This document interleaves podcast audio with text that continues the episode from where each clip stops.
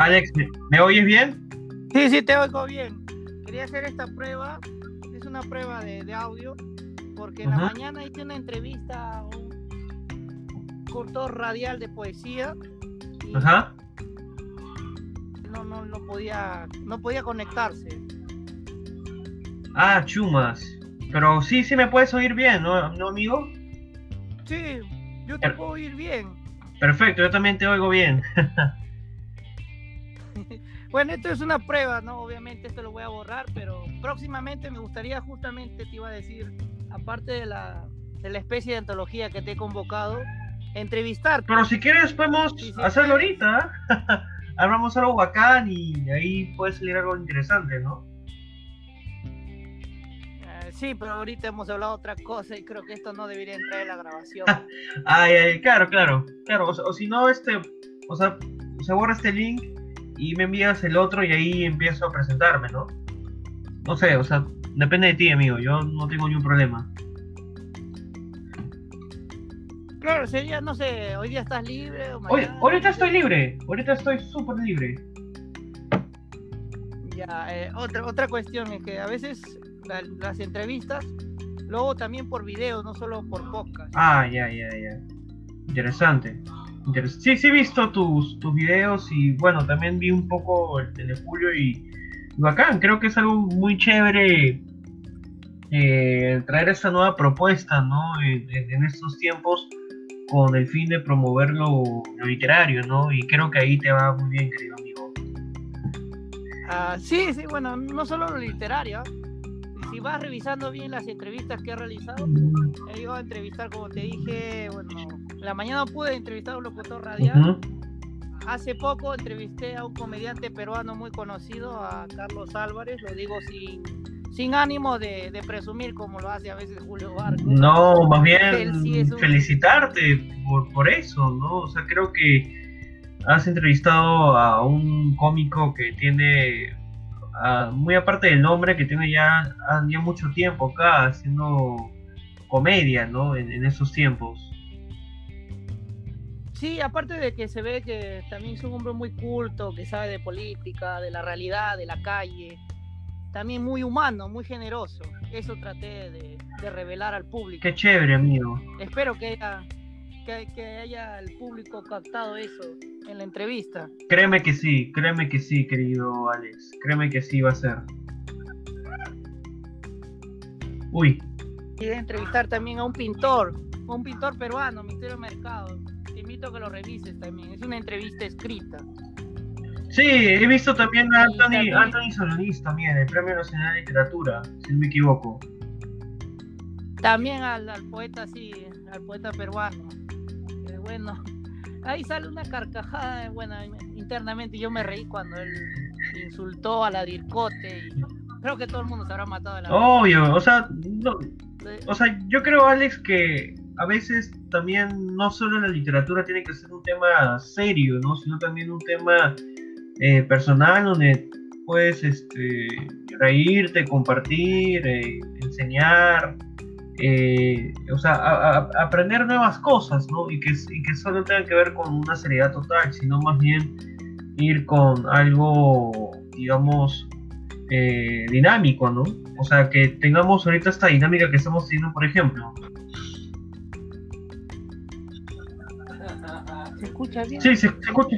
Y mira, se escucha bien porque en la mañana eh, te contaba, este, era Víctor José Lachira, no sé si lo has, conocido o has sido entrevistado por él. Creo que Voy a buscarlo, a ver, creo que sí he escuchado su nombre. Víctor José. La, la Chira es del programa La Poesía y La Chira se... Todos los días tiene un... Ah, ya, Víctor José Lachira Chavero. Claro, sí, sí. Creo que a ti también te, convocó, te entrevistó. No, no, no, no, no, no. Ah, no, a él nunca me lo he topado, pero sí tengo amigos que, lo han, que él ha entrevistado, ¿no? Pero muy bueno, ¿eh? Sí, a mí también me llegó a entrevistar y justo él iba a entrevistar, pero hubo inconvenientes técnicos. No se escuchaba bien el audio, la cámara no prendía, ay. Créeme. Y no sabía cómo ayudarlo a él. No, pucha, debo, o sea, te soy franco, en estas, las personas que ya son un poco mayor y y tienen complicaciones de entender esta nueva etapa de, de tecnologías, créeme, les cuesta, les cuesta muchísimo, querido, querido Alex. O sea, yo tuve como profesor el ciclo pasado a Librano Pérez, el famoso autor de Aguardiente, y ya que ahora publicó su, ah. reciente poemario este, Soledades. Va a estar en la feria, creo. Sí, Soledades de Soledad. Claro, Harold ya lo, ya lo presentó, su, libro, Soledades de Soledad. Este, pucha, créeme que al profesor le costó mucho adaptarse a, este, a esta etapa nueva, virtual de, cursos y, de estilo de vida, pero la hizo, ¿no? Se adaptó, eh, hizo muy bien su, enseñanza, su metodología, y me terminó convenciendo, ¿no? Como te digo, no es tan sencillo, ¿no? O sea, para nosotros, sí, los jóvenes, porque estamos adaptados a esta nueva, a esta etapa virtual, ya que hemos estado de esta manera relacionado antes con esta, con, con esta tecnología, ¿no? Bueno, modestamente, más o menos adaptado, porque hay muchas cosas que aprender todavía o, no, no, no estás de acuerdo. El Zoom, por ejemplo, para mí fue un descubrimiento este año. Yo no lo usaba antes. Hacer un programa de podcast tampoco lo usaba antes, para serte sincero. O sea, tú eres, eres nuevo en este tipo de podcast. ¿Eso, ¿Eso me quieres decir? Sí, en el podcast y en el uso de Zoom. En las demás redes sociales sí ya lo estaba usando. Mira, yo en Zoom Incluso soy nuevo en el Instagram. Mira, es normal, es normal, Alex. O sea, no, no tienes que también adecuarte, ¿no? O sea, yo creo que. Yo, yo, debo pensar que tú eres de las personas que le gusta hacer algo más presencial que, por, que por lo virtual, por lo que me comentas. Y eso es algo que hemos venido haciendo desde hace ya bastante tiempo.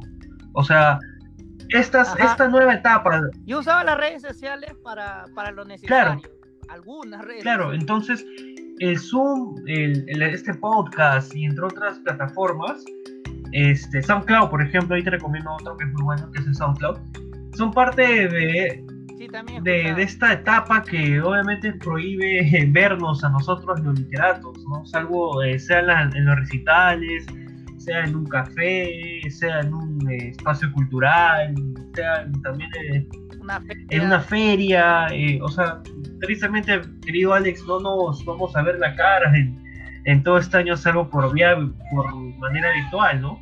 Y eso hay que agregarle que no va a haber una actividad cultural presencial. Todo va a ser virtual. La misma feria del libro va a ser virtual. Sí, justo yo voy a entrevistar a. Mañana voy a entrevistar a Willy El Pozo. Si no me equivoco, él es el presidente de la de la Cámara Peruana del Libro. Y este, mi revista Poliantea, lo, yo y mi amigo vamos a entrevistarlo a partir de las 4 de la tarde, ya que hemos, estado, hemos entrado como medio de prensa de, la, de la feria, ¿no? Va a ser algo eh, trabajoso, algo este, complicado, pero se va, se va a poder hacer, se va a poder hacer. Ah, qué buena, buena entrevista. Tal vez yo lo intente también. No sé si estará ocupado presidente de la Cámara. no, normal, o sea, pero cógelo antes de que sea, o sea, me refiero, eh, escríbele antes de que sea la feria, ¿no? Ahí lo veo muy complicado de que... Para que tenga espacio libre. Sí, sí, así es, amigo mío, así es. Sí, debe estar ocupado esta, esta semana. Sí, este, va a haber bastante actividad, me, me sorprende, todos internacionales como Liñeras, este, varios escritores chilenos, argentinos. Este Hasta Mario va a estar en una, un conversatorio sobre, sobre literatura. No sé si lo has visto. sí, sí lo he visto también. Sí, sí, sí he visto. Escucha, Alex, en, una parte así, de manera con buen sentido, te envidio porque eh, Vargas Llosa eh, promovió tu, tu, primer poemario, ¿no? Tu, primer bebé literario, ¿no? ah, ¿qué, qué, Te puede decir un, bebé chiquitito. Que obvio, obvio, y, tendrás más bebés. Créeme que a mí también me encantaría contactarme con una buena eh, editorial para que pueda eh, ayudarme con la publicación, pero ahora estoy más... Ah, tus cuentos. Ahora yo... Me hablaste que querías publicar un libro de... Sí, es lo que yo estoy, lo que estoy queriendo buscar porque bueno, la policía, la policía lo sigue haciendo, pero digamos, ya querido Alex me ha acostumbrado demasiado a la narrativa que pienso no dejarlo, ¿no? Ha tenido comentarios, apoyos, indicaciones de gente que está en este, en este aspecto literario, ¿no? Que es Michael Alberto, bueno, Michelle Alberto, el propio Emilio, Emilio Paz, ah. François Villanueva. O sea, gente que... Y justo a seguir tu consejo, te iba a comentar este, de convocarlos para, para esta especie de antología, que en realidad no es una antología, es... No sé cómo lo voy a llamar. O sea... Va a salir algo diferente. O sea, yo, yo creo que tú podrías hacer un PDF incluso, ¿ah? Es que no pienso hacer como un libro, lo veo algo muy rígido, quiero que sea algo más dinámico. No sé si si dejo entender mi idea. Ah, ya, ya entiendo, ya. Quieres hacer algo parecido a lo que hizo Emilio con Iberoamérica. Una vez él hizo una antología. ah, ya, bienvenido sea, pues, pero con la foto de portada y por eso he pedido fotos de cada uno de ustedes. bacán, bacán, bacán. y sería bueno que hagamos una presentación, ¿no? Con la gente participante. También, ¿no? Ah, ah, está. Buena idea me has dado, no había pensado. Y, y también, querido amigo, este, presentar eh, como recomendación eh, que alguien te ayude en la corrección, ¿no? A veces yo, sin querer queriendo la locada, envío mis escritos y no me doy cuenta cómo están bien estructurados y están bien escritos y a veces hay errores, pero siempre, querido amigo, los correctores te van a ayudar de mil maneras, ¿no? Estilo, ortografía, eh, eh, la edición, eh, esa, es la chamba de los editores. Michael es un muy buen editor, por ejemplo. Si tú un día quieres publicar con él, te lo recomiendo. ya estás haciendo cherry ya para, Ángeles Papel Editores. Yo también ya estoy haciendo cherry, pero a mí, sí me pagan. descaradamente lo digo. Está bien, está bien. Me pagan con libros. Qué, qué bueno. Porque es difícil que te paguen con efectivo. No, Alex, eso, eso, eso no es más que pagar, es regalarte la cultura, hermano, de manera gratuita. Porque te, te introducen a un nuevo aspecto que quieres conocer, ¿no? Nuevos estilos literarios, eh, nuevas temáticas. Créeme, yo me sentiría orgulloso de que me, regalen, que me regalen libros. Y justo uno de los libros que estás ahí en una antología, si no me equivoco, tinta digital. ¿El olor de la tinta no se llama?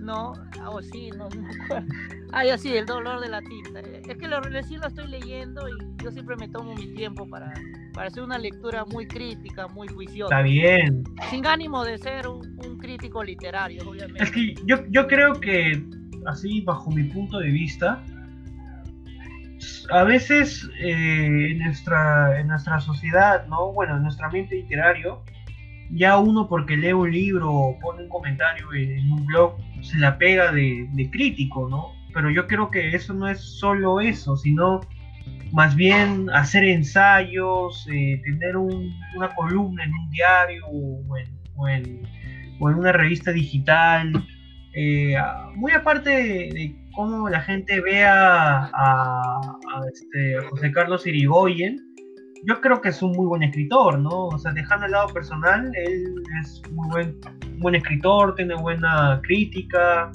eh, leo de vez en cuando sus eh, comentarios literarios sobre las obras que él suele poner, que la mayoría son en su entorno, pero lo veo bien, ¿no? Lo veo bien, solo que lastimosamente, Alex, este círculo literario es, es bueno, malo, bueno, malo, bueno, malo, tóxico, envidioso, pero hay que seguir dándole, pues. Sí, ayer justo en la entrevista de Julio Barco te iba a comentar que le, que le mandé tus saludos y no se incomodó. Me dijo, ¿por qué me iba a molestar? Me dijo. Pucha, me pareció raro porque, mira, Alex, este, yo sé que tú tienes este, amigos ahí, el que, cual yo estoy ahí también con Emilio y con otras este, personas más. Eh, pero mira, mi, mi, recomendación es que con Julio tengas un poco de cuidado, porque Julio a veces, como tú lo has presenciado, los comentarios personales o sugerencias o algunas críticas, él se lo toma a mala manera, ¿no? Es como que si y, en realidad yo ya he, chocado una vez, pero no de manera así muy fuerte, sino le he hecho una sugerencia, digamos, suave. ¿Cómo lo he hecho? Al estilo César Hildebrand, creo que le hice hace meses. sin, sin desmerecer al maestro César Hildebrand, obviamente. Obviamente. Le dije hace unos meses, obviamente, él es el maestro, yo soy nomás la suela de su zapato. Claro. Eh, ¿Y qué le dijiste? Le dije a Julio Barco, le, dije hace meses sobre una crítica muy fuerte que hacía a Templo Furor. Sobre todo ellos, decía de que era un foro que no sabía de poesía y sobre todo criticaba a Ítalo Aparicio. Ojo, criticaba a Ítalo Aparicio de ser un burro de la literatura. Así yo lo entendí. Y entonces le dije, ¿por qué estás atacando de esa manera a un señor que tiene conocimientos profundos de la literatura peruana. Es editor todavía, ¿cómo vas a criticarlo? Chocaron. Y él me dijo, no. Sí, yo le dije, pero él me dijo, este, no te preocupes, este, no va a salir publicado, me dijo. Eso solo lo puse en mi página web, pero no va a salir publicado en un libro. Ah. Lo que sale publicado en el libro, que es un libro de, de, poesía peruana, creo que ha publicado en España. Ajá de los últimos 10 años, no va a salir esa crítica que, lanza Templo Furor. Mira, que es como una porquería. No sé si me ha engañado o, yo creí. Mira, eh, Alex, esa lista de amigos, de, perdón, de poetas olvidados, mira, mitad son gente que él sí considera y la otra es con gente que son sus amigos, ¿no? Este, yo, yo la verdad no soy muy bueno haciendo poesía, pero sí he aceptado recomendaciones de, de Julio y he chocado con él solo una vez cuando él trató de minimizar un puesto de finalista en un concurso en, un blog español que se llama El Muro del Escritor, ¿no? Que por qué lo sube. Este... Qué raro, yo vi que te, elogió en la, página web de Lenguaje Perú. Sí, sí, eso fue meses antes de que nos peleáramos este año, ¿no? Entonces yo le hice ese... Con yo le dije, pero Julio, tú paras subiendo tus cosas y nadie dice nada, es que yo gano premios. Dije, ¿y acaso, por de, acaso que porque ganes premios es que desmerecer lo que la gente hace con, con los otros aspectos literarios? Eso no es así. Me dijo, yo quiero discutir contigo. Y dije, ¿sabes qué, brother?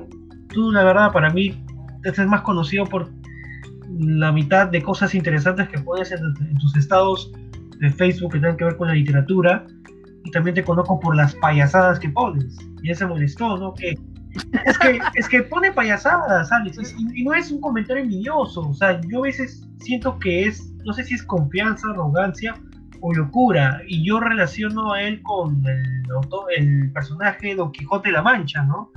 Dan Pancho pasa que tenía una obsesión por ser un caballero y, y era un loco ahí de, de, ahí, de esa comunidad, ¿no?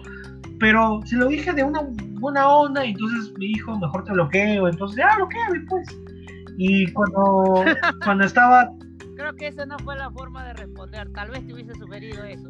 Ser un poquito más sutil todavía. Es que, Alex, o sea, yo, yo trato de ser respetuoso, pero él, como te digo, trató de minimizarme, ¿no? O sea, como que yo gano mi premio, pues, y tú no ganas nada. O sea, no solo ese, ese tampoco no es el chiste, ¿no? Llegó un conflicto. Prendió fuego. Prendió fuego, entonces a mí me agarró estando en el trabajo, estaba, estaba trabajando en la... Ah, eh, tú también estabas con tu... Sí, estaba en la Federación de, en, la Federación de Periodistas del Perú redactando y me, me, me, hace este chongo, ¿no? Después de, de, ese suceso, este, nos vimos en, por el centro, me dijo perdóname, no quise sonar así, dije normal, brother, y ahí todo bien y después apareció este problemón que le hicieron, que la verdad para mí es una mezcla entre un fake news con una situación, no sé si cómica o, lamentosa, de que él quiso cobrar mil soles a una, una autora, a un autor o a un troll que se hizo pasar por tal persona para hacer su libro, ¿no? Pero mira, Alex, o sea, tú bien dices, ¿no? Eh, Italo Aparicio es editor, conoce él tiene un editorial y si no me equivoco, él, él está relacionado con la Biblioteca Nacional de Perú, ¿no? Él tiene su código de ICBN, si no me equivoco, ¿no? en esa parte no sé, solo, solo te digo que él, ha editado justamente Entropía, mi libro. Y, yo sé que él conoce a, fondo la literatura peruana, él, me lo ha demostrado muchas veces, me ha explicado eh, y me ha recomendado incluso muchas lecturas. Claro, claro. O sea, entonces, bien, buen comentario. Pero acá hay una diferencia, ¿no? Este no tiene editorial, tiene un equipo de, editorial que lo, que lo ayuda, porque no es obvio que él sea solo la cara de, de, este, ah, no, obviamente No, pues. Es un equipo, digamos, pequeño, porque es una editorial pequeña, pero... Golem, ¿no? Pero sí, tiene... Golem, ¿no? Golem Editores. Entonces ahí hay, hay, un equipo y hay una, propuesta para transformar tu arte y a la vez ver las mejores sugerencias que pueden este, hacer, ¿no? Ahí yo sí puedo justificar que Ítalo pudiera cobrarte, no sé, 500 soles, 600 soles, 700 soles, 800 soles, o el precio que Julio Barco ha puesto, ¿no? Porque no solo te ayuda a, editar la obra y a, darte recomendaciones, sino que te lleva a espacios, te lleva a, librerías, creo que se presentaron en la, el año pasado en la Casa de Peruana, si no me equivoco. Eh, bueno, sí, modesta, esta parte no fue solo una presentación, eh, fue, fue un pequeño reconocimiento que dio la Casa Literatura porque evaluaron la obra. Perfecto. Pudieron leer la obra completa y les gustó y dijeron, ah, merece un reconocimiento esta obra. Mira, Alex, créeme, a tu edad, gente así les ha costado mucho. A Vallejo, a tu edad, escribía, escribía, escribía y se iba de a París, a, a España y así, así, así, a Madrid luego a París, así, pero no tenía un reconocimiento acá propio por, por, el Perú, ¿no? A cambio, a tu corta edad, pucha, créeme que a, muchos chicos os gustaría estar en tu, en tu posición, ¿no? Bueno, yo diría que cada quien use sus zapatos. Exacto. Y, lleve su camino. Exacto. Entonces, ahí, ahí, tiene, ahí está la diferencia eh, amplia, ¿no? O sea, eh, Golden Editor es una editorial que tiene una manera de trabajar, tiene una manera de cómo difundir este, en, la, obra literaria de sus autores, pero Julio se ha creado tres editoriales en la cual él solo la conforma. Creo que Higuería, una de ellas, ahora Dibujo de Perú va a ser una editorial y no me acuerdo otra, pero... Sí, me, comentó brevemente de que él solito vende sus obras, algo así. Y él mismo, o sea, él mismo crea su, su editorial y él produce sus obras bajo su, editorial que él, que él está. Entonces, ese sí no es el chiste, ¿no? O sea, primero porque no tienes, digamos, una vinculación con la Biblioteca Nacional del Perú. Segundo... Yo pensé que sí. ¿Él dice que sí? Yo pensé que estaba registrado en la biblioteca sus libros, como todos los autores peruanos. O sea, creo que él tiene libros independientes, ¿no? Pero tampoco no está mal, ¿ah? Déjame decirte que también eh, este, hacer, hacer los propios libros y, este, trabajarlos es mejor a, pagar mil, mil, soles, ¿no? Porque a veces también, Alex, hay editoriales que te dicen que sí, que sí, y al final te engañan. Bueno, no pasó con Golem Editores. Claro, eh, o sea. Porque son una editorial muy seria. Me lo demostraron todo el tiempo.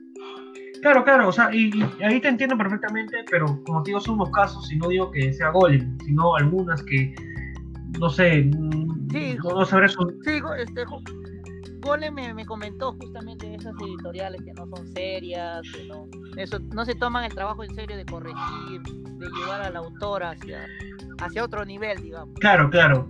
Entonces, este, hay, hay una diferencia, ¿no? O sea, yo felicito más bien a, a Barco por ser un apasionado y por hacerse sus propios proyectos a sí mismo, porque yo creo que él, el oficio de escritor no va para un hobby o para un pasatiempo, sino para un trabajo ya estable, ¿no? que, le, que le dé no solo una, un, beneficio económico, sino el, el, golpe en la literatura. ¿no? Bueno, ya que estamos hablando, ya he pensado mejor que esta grabación quede como una conversación casual. Perfecto. ¿Te parece bien? Normal, ¿no? Pero con tal que... Ya la siguiente entrevista podemos hacerlo por Zoom ya, con una, una, grabación de video. Así, ¿Ah, ya, normal. Y ese, y ese vaya para mi canal de YouTube. Bueno, ya que estamos conversando, eh, Ya, ahora te quiero preguntar así entre nos, ¿cuándo piensas publicar ese libro de cuentos? ¿En qué editorial estás intentando llevarlo? Ya, ahora sí vamos a la parte ya, a la, a la parte de, entrevista. Eh, mira, este, yo Alex, soy sincero, he buscado hacer un editorial por simplemente ofrecer mi producto sin el, el trabajo serio de, editarlo o, mejorarlo. Creo que, creo que no, este, no, he, tenido una, buena seriedad para, para ese asunto. Y este, primero pasé con la idea de hacer un poemario, un editorial que, que, que me había aceptado la propuesta, ya lo estábamos trabajando, pero pasó una serie de problemas eh, internos y al final el plan quedó en, en el aire. Y ahora recientemente, hace unos meses, hablé con otra editorial que tiene buen nombre y que respeto mucho a su editor, pero el tema económico un poco que ha complicado, ¿no? Sin embargo, le he estado mandando trabajos así para que el, el director del sello editorial los chequee, los evalúe, le diga cómo está, ¿no? Y aún, ¿Ah? aún sigo con esa, con esa búsqueda, ¿no? Por ahora lo que quiero es... no, ¿Mm? revelar editoriales. Ya, este es. ¿Sacas apogeo? Sí. Efer, es un tipazo. Eh. Efer maneja más que todo lo que es este el tema de la narrativa, ¿no? Eh, yo, yo hace unos meses tuve el honor de hacer uno de los prólogos a un poemario de mi buen amigo Cristian Rafael Yanguy, con Terravienta, y quedé sorprendido por el trabajo de edición, de, imagen, de, estilo que... No, eso sí, yo, tengo un, justamente te iba a comentar, un poemario de Fabiola del Mar que fue editado en Apogeo. Y justamente resalto también eso, las imágenes, eh, la edición bien pulida de la poesía. Un crack. Todo. Un crack, un crack. Este, Una obra de arte completa. Y, este, y además también otra cosa interesante es cómo Efer no solo te ayuda a crear una buena obra, sino te, te lleva a difundirla, ¿no? O sea, él el año pasado presentó el catálogo de, de los poemarios de Pogeo, donde estuvo otro muy buen amigo que es Carlos Cabero, y también Fabiola del Mar estuvo ahí, y de ahí otro autor, no recuerdo bien su nombre. Y es increíble, ¿no? Cómo tener un contacto con, con, con la FIL para, para presentar las obras, ¿no? a varias ferias, no solo te lleva a la fila, bueno, Fabiola ahí mostraba en fotos que fue a Cusco, no sé a qué otra ciudad más, a Huancayo, a varias ferias del Perú. Sí, entonces creo que eso es lo, lo, lo bacán, ¿no? Por eso me, me quedé encantado, ¿no? Me, quedé encantado y eh, aún, aún no he rechazado su propuesta, ni, ni, menos él me, ha rechazado los trabajos, más bien él encantado los ha revisado. ¿Y cómo es el, el costo si no hay discreción? Aún, aún no hemos hablado, aún no, o sea, normal, o sea, solo que pues, se puede entender que, que estamos hablando mal o así, pero nada que ver, o sea, aún no hemos visto el tema del costo pero también hay que evaluarlo, ¿no? Hay que, bueno, mi persona lo tiene que evaluar, ¿no? Eh, digamos que ahorita mi trabajo es ser freelance, eh, los periodistas ahorita lo que están haciendo es crear un contenido o, o hacer trabajos freelance con, para, para unas personas que deseen tener eh, conocimiento de la labor periodística de uno, ¿no? Entonces, este, ahorita estoy medio fregado por todo también ese tema de la pandemia, ¿no? Estuve trabajando en en mayo, en la, hasta estuve trabajando hasta mayo en la Federación de Periodistas del Perú, pero terminó mi tiempo de, trabajo, eh, quisiera que me, quisiera gustado que me, que me hagan una renovación, pero hubo un pequeño problema ahí y entonces este, por eso me, fui, ¿no? Pero bueno, ahora pero eso es más que todo eso. Te, iba a decir, este, te iba a decir algo antes de, de interrumpirte, te iba a decir. Bueno, yo estoy interesado, no, no sé, bueno, lo he dicho a varios entrevistados, de tener ya un programa radial o televisivo, cultural obviamente, manteniendo la línea del blog, pero esta vez quiero pasar a la radio, a la televisión. No sé si podría, bueno, llegar a la Federación Peruana de Periodistas, no sé. Claro. Hay una posibilidad. ¿Tú conoces a José Briceño Abanto? Ah, no. Si bien lo recuerdo, él es amigo de Ítalo. Él, o, sea, le presentas la propuesta y él evalúa, bueno, la federación evalúa y, ven si... Ojo, eh, no quiero no quiero sonar presuntuoso ni nada por el estilo, pero estoy buscando una chamba, ¿no? Como practicante. Ah, ya. me ha pasado antes. Ofrecí a alguien una revista, a una radio, ya yo voy a hacer tal trabajo, ya lo haces gratis, me decía. Y después me votaban y me estafaban. es la triste realidad que.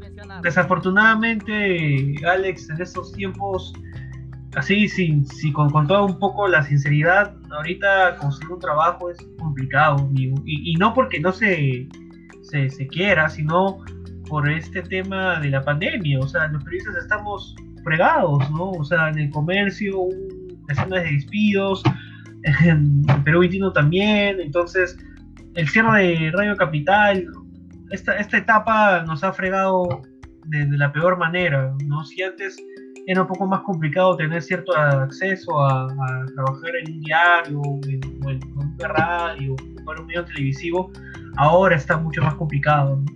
Pero suerte en tu búsqueda, suerte en tu búsqueda. Y sí, Alex, créeme que a mí también, en mi momento cuando yo trabajé en, en, un diario ahí por Jesús María, me hubiese encantado que me hubiesen pagado el suelo, pero el sueldo mínimo, pero ni siquiera llegaba a eso. Y era practicante, ¿no? Sí, es, eso es lo lamentable, haciendo una pequeña reflexión, de que se aprovechen del talento ajeno, del trabajo, del esfuerzo, y no te lo recompensen aunque sea con un, salario mínimo.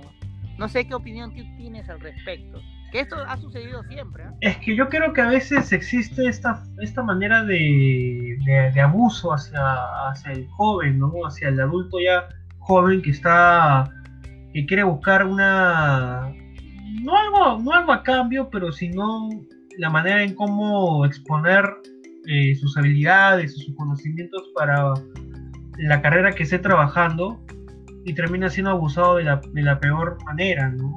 Que es, como tú dices, ¿no? Eh, trabajando gratis sin pagarles nada.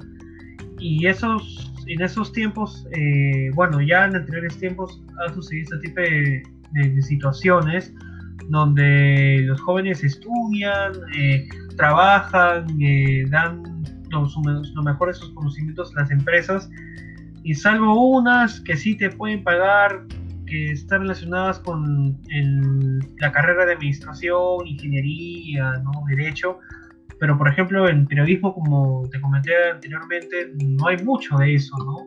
O trabajas gratis o, o chao, ¿no? porque eh, el, periodismo a veces se ha convertido en, una, en, una, en un trabajo donde le pones empeño, pero a veces te da la mala sensación de recibir algo por ese empeño, ¿no? Y créeme que no soy la única, eh, el único caso, ¿no? O sea, ahorita tú me estabas comentando tu caso y, así varios estudiantes habrán pasado por lo mismo, ¿no? Sí, bueno, y ahora cambiando de tema de algo tan agrio hablado. Em, he visto que tienes un humor que, despierta, no sé, en todos lados, en tu literatura, en tu persona, al conversar. Es inherente en ti. Eh, ¿tú, crees, tú, me has dicho, tú me has dicho al comienzo, mientras estábamos hablando casualmente, de que la literatura no debe ser rígida, seria, debe tener algo de humor, de gracia. ¿Tú crees que todo autor debe mantener esto o, o no necesariamente? No necesariamente. Porque hay autores que, que no, no son tan humorísticos, digamos. Mira, no, o sea, sí, y yo creo que no a la vez. ¿Sabes por qué? Porque yo, yo, yo pienso que cada uno va con el estilo, ¿no? O sea, tú si eres un autor serio y te sientes cómodo siendo serio, perfecto, nadie debería interrumpir tu estilo y a la vez nadie debería interferir con tu creación literaria y con el estilo de trabajo que tienes para, para hacer la creación literaria, ¿no? Eh, tú has leído algunos cuentos míos, están relacionados con el tema del realismo sucio, sin caer en esa eh, definición tonta, ¿no? De que todo el realismo sucio tiene que ver con el tema del alcoholismo, con el tema de ser un mujeriego, eh, eso no, ¿no? O sea, Bukowski nos vendió esa imagen personal, pero dentro de esa imagen personal se encontraba un muy buen escritor que manejaba una vida personal muy movida, ¿no? Sin dejar al lado la comedia. Yo eso noté. eso yo lo noté y lo, lo reseñé justamente, de que hay una huella, obviamente nadie puede igualarse a Charles Bukowski, pero sí hay una huella, digamos, un gen del todo, del todo ser humano, de esa bestia, porque así lo podemos definir, una bestia que, que, soltaba todas las miserias de, de, esta vida humana. Claro, pero, o sea, también yo creo que ningún autor se debe comparar con ningún autor pasado, ¿no? O sea, autodefinirse el, el sucesor de Vallejo o el sucesor de Bukowskis, algo que no debería suceder, ¿no? En algunas ocasiones eh, no, no, he visto, he visto nombres, pero siempre he visto un comentario de que yo voy a ser el sucesor de Vallejo, o voy a ser el mejor, yo seré la voz de la poesía peruana, cuando existen miles de voces que pueden ser buenas y malas, pero que lo más importante... Y sobre ello te, te iba a comentar antes de interrumpirte. ¿Qué opinas de esos autores controversiales que justamente proclaman voy a ser el mejor del país? o, qué sé yo, voy a quedar en la mortalidad con mi poesía, voy a ser el mejor cuentista del país, le voy a ganar a Ribeiro, yo publiqué más libros que él, yo le voy a ganar a Vargas Llosa.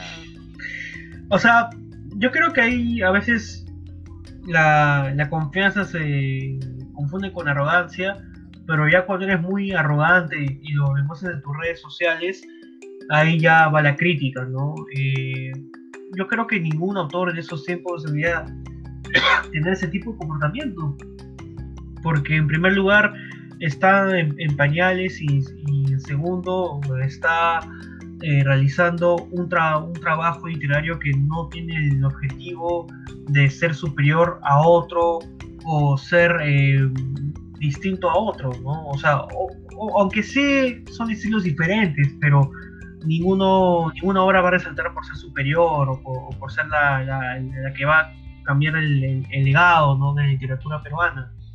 Creo que suelen ser polémicos, pero al final tienen sus, sus, sus aprendí, ¿no? Y eso se ve mucho en las redes sociales. se, ve mucho en las redes sociales porque, bueno, el Facebook lastimosamente es una página de morbo también, o sea, a pesar de que nosotros lo utilizamos para difundir las cosas buenas o difundir lo que estamos haciendo, sea literatura, en el ámbito personal, eh, no va a faltar... Eh, no, sé si la envidia o, la, mala vibra ¿no? de, comentar en contra, pero hay casos que yo creo que creo que sí son este, aceptables porque la propia persona crea ese ambiente, ¿no? Y por eso existen las burlas, las críticas, eh, los rajes. Pero si tú eres confiado y estás seguro que haces una, una buena, un buen labor en, el ámbito literario, pues son oídos sordos, ¿no?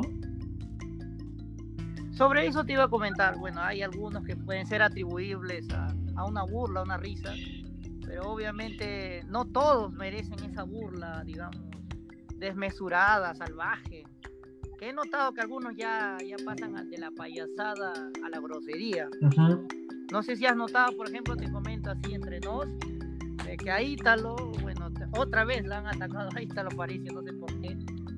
Esta vez con una payasada muy, muy grotesca le han insultado hablándole de, mejor no lo voy a decir, con un insulto.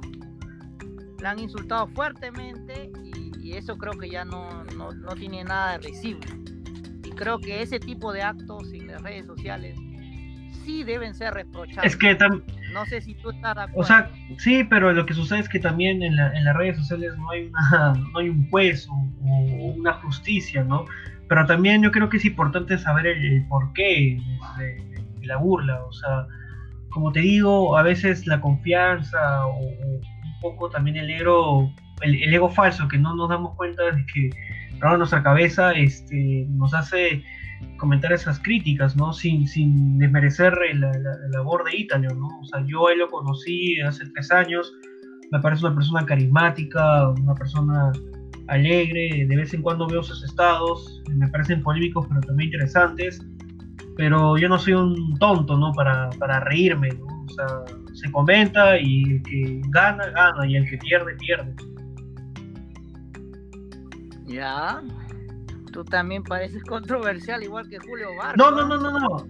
No, es que, es que yo no estoy siendo este, controversial, que estoy diciendo que no podemos reírnos porque supuestamente porque una persona dice que eso es chistoso, es chistoso, ¿no? O sea, creo que cada uno tiene su punto de vista, ¿no? O sea, yo no veo eh, estados de, cerca de literatura o cualquier tema serio para, para reírnos o por él me divierte, ¿no? Sino para, para conocer y, y, para saber qué, cosa, qué cosas hay para, para hablar y, debatir. Ah. Yo no estoy desmereciendo absolutamente nada lo que los, los colectivos o editores o poetas comenten o creen en sus estados, ¿no? Me parece aplaudible, ¿no? Que, generen esta interacción de debates interesantes, ¿no? Bueno, yo, bueno, yo en lo que he entendido y para que quede claro al público es que cada quien debe juzgar, es lo que tú has dicho, ah, el contenido, las redes sociales y, y, si es pertinente reírse, se reirán, si no, no. Eh, en este caso, este, cada quien es responsable de sus actos. Eso es lo que me has querido decir. Sí, porque al, final este, yo creo que los, los, cómicos, o sea, o sea, los cómicos son cómicos porque quieren serlo, ¿no? O sea, los que tienen un punto de vista distinto y toman en seriedad el caso, una, una, una idea, una propuesta, bienvenido sea, ¿no? No todos vamos a ser iguales. Yo creo que un buen castigo, bueno, cada uno decidirá qué cosa hacer, ¿no? Obviamente, esa es la libertad pero en mi caso, yo sabes cómo le castigué a estas personas que para mí parecen grotescas, en mi caso, ¿no? es mi punto de vista. Como son muy grotescas y su humor para mí me parece excesivo, los he eliminado, hasta incluso puse denunciar en Facebook por, por discriminación. Pues. Bueno, eso yo, yo hice. Creo que todo el mundo debería hacer lo mismo, obviar ese tipo de publicaciones, tal vez no comentarlo, no seguir a esa persona. O hacer oídos sordos y vista ciega, ¿no? A eso me refiero, hacer oídos sordos, no darle importancia y va a perder su poder, su popularidad y entonces no va a tener, digamos, el público para hacer su humor. Claro, o sea, y si, y si a mí me hacen un meme, me río, pero depende también del contexto, ¿no? O sea, los memes y burlas a veces son cosas chistosas que uno eh, hacemos pero a veces también se burla un poco el, una opinión personal o, comentario, ¿no? Pero como te digo, Alex, hay también autores que mediante su, su ego y, confianza y, y, una, digamos, estilo de, de, payasada, hacen que sus propios estados sean críticos y objetos de burla, ¿no? Pero no, no en todos los casos, ¿no? hay, hay, hay, gente, hay, hay poetas que sí en toman la seriedad. Hay excepciones. ¿no? Claro. Hay excepciones siempre. Por ello digo que, como, bueno, tú lo acabas de decir mejor que yo. Cada quien debe tomar sus decisiones. Y justo eso me, lleva a pensar que Mario justo nos habla de eso, de la libertad, de que el hombre debe, debe decidir sus actos y ser responsable sobre ellos.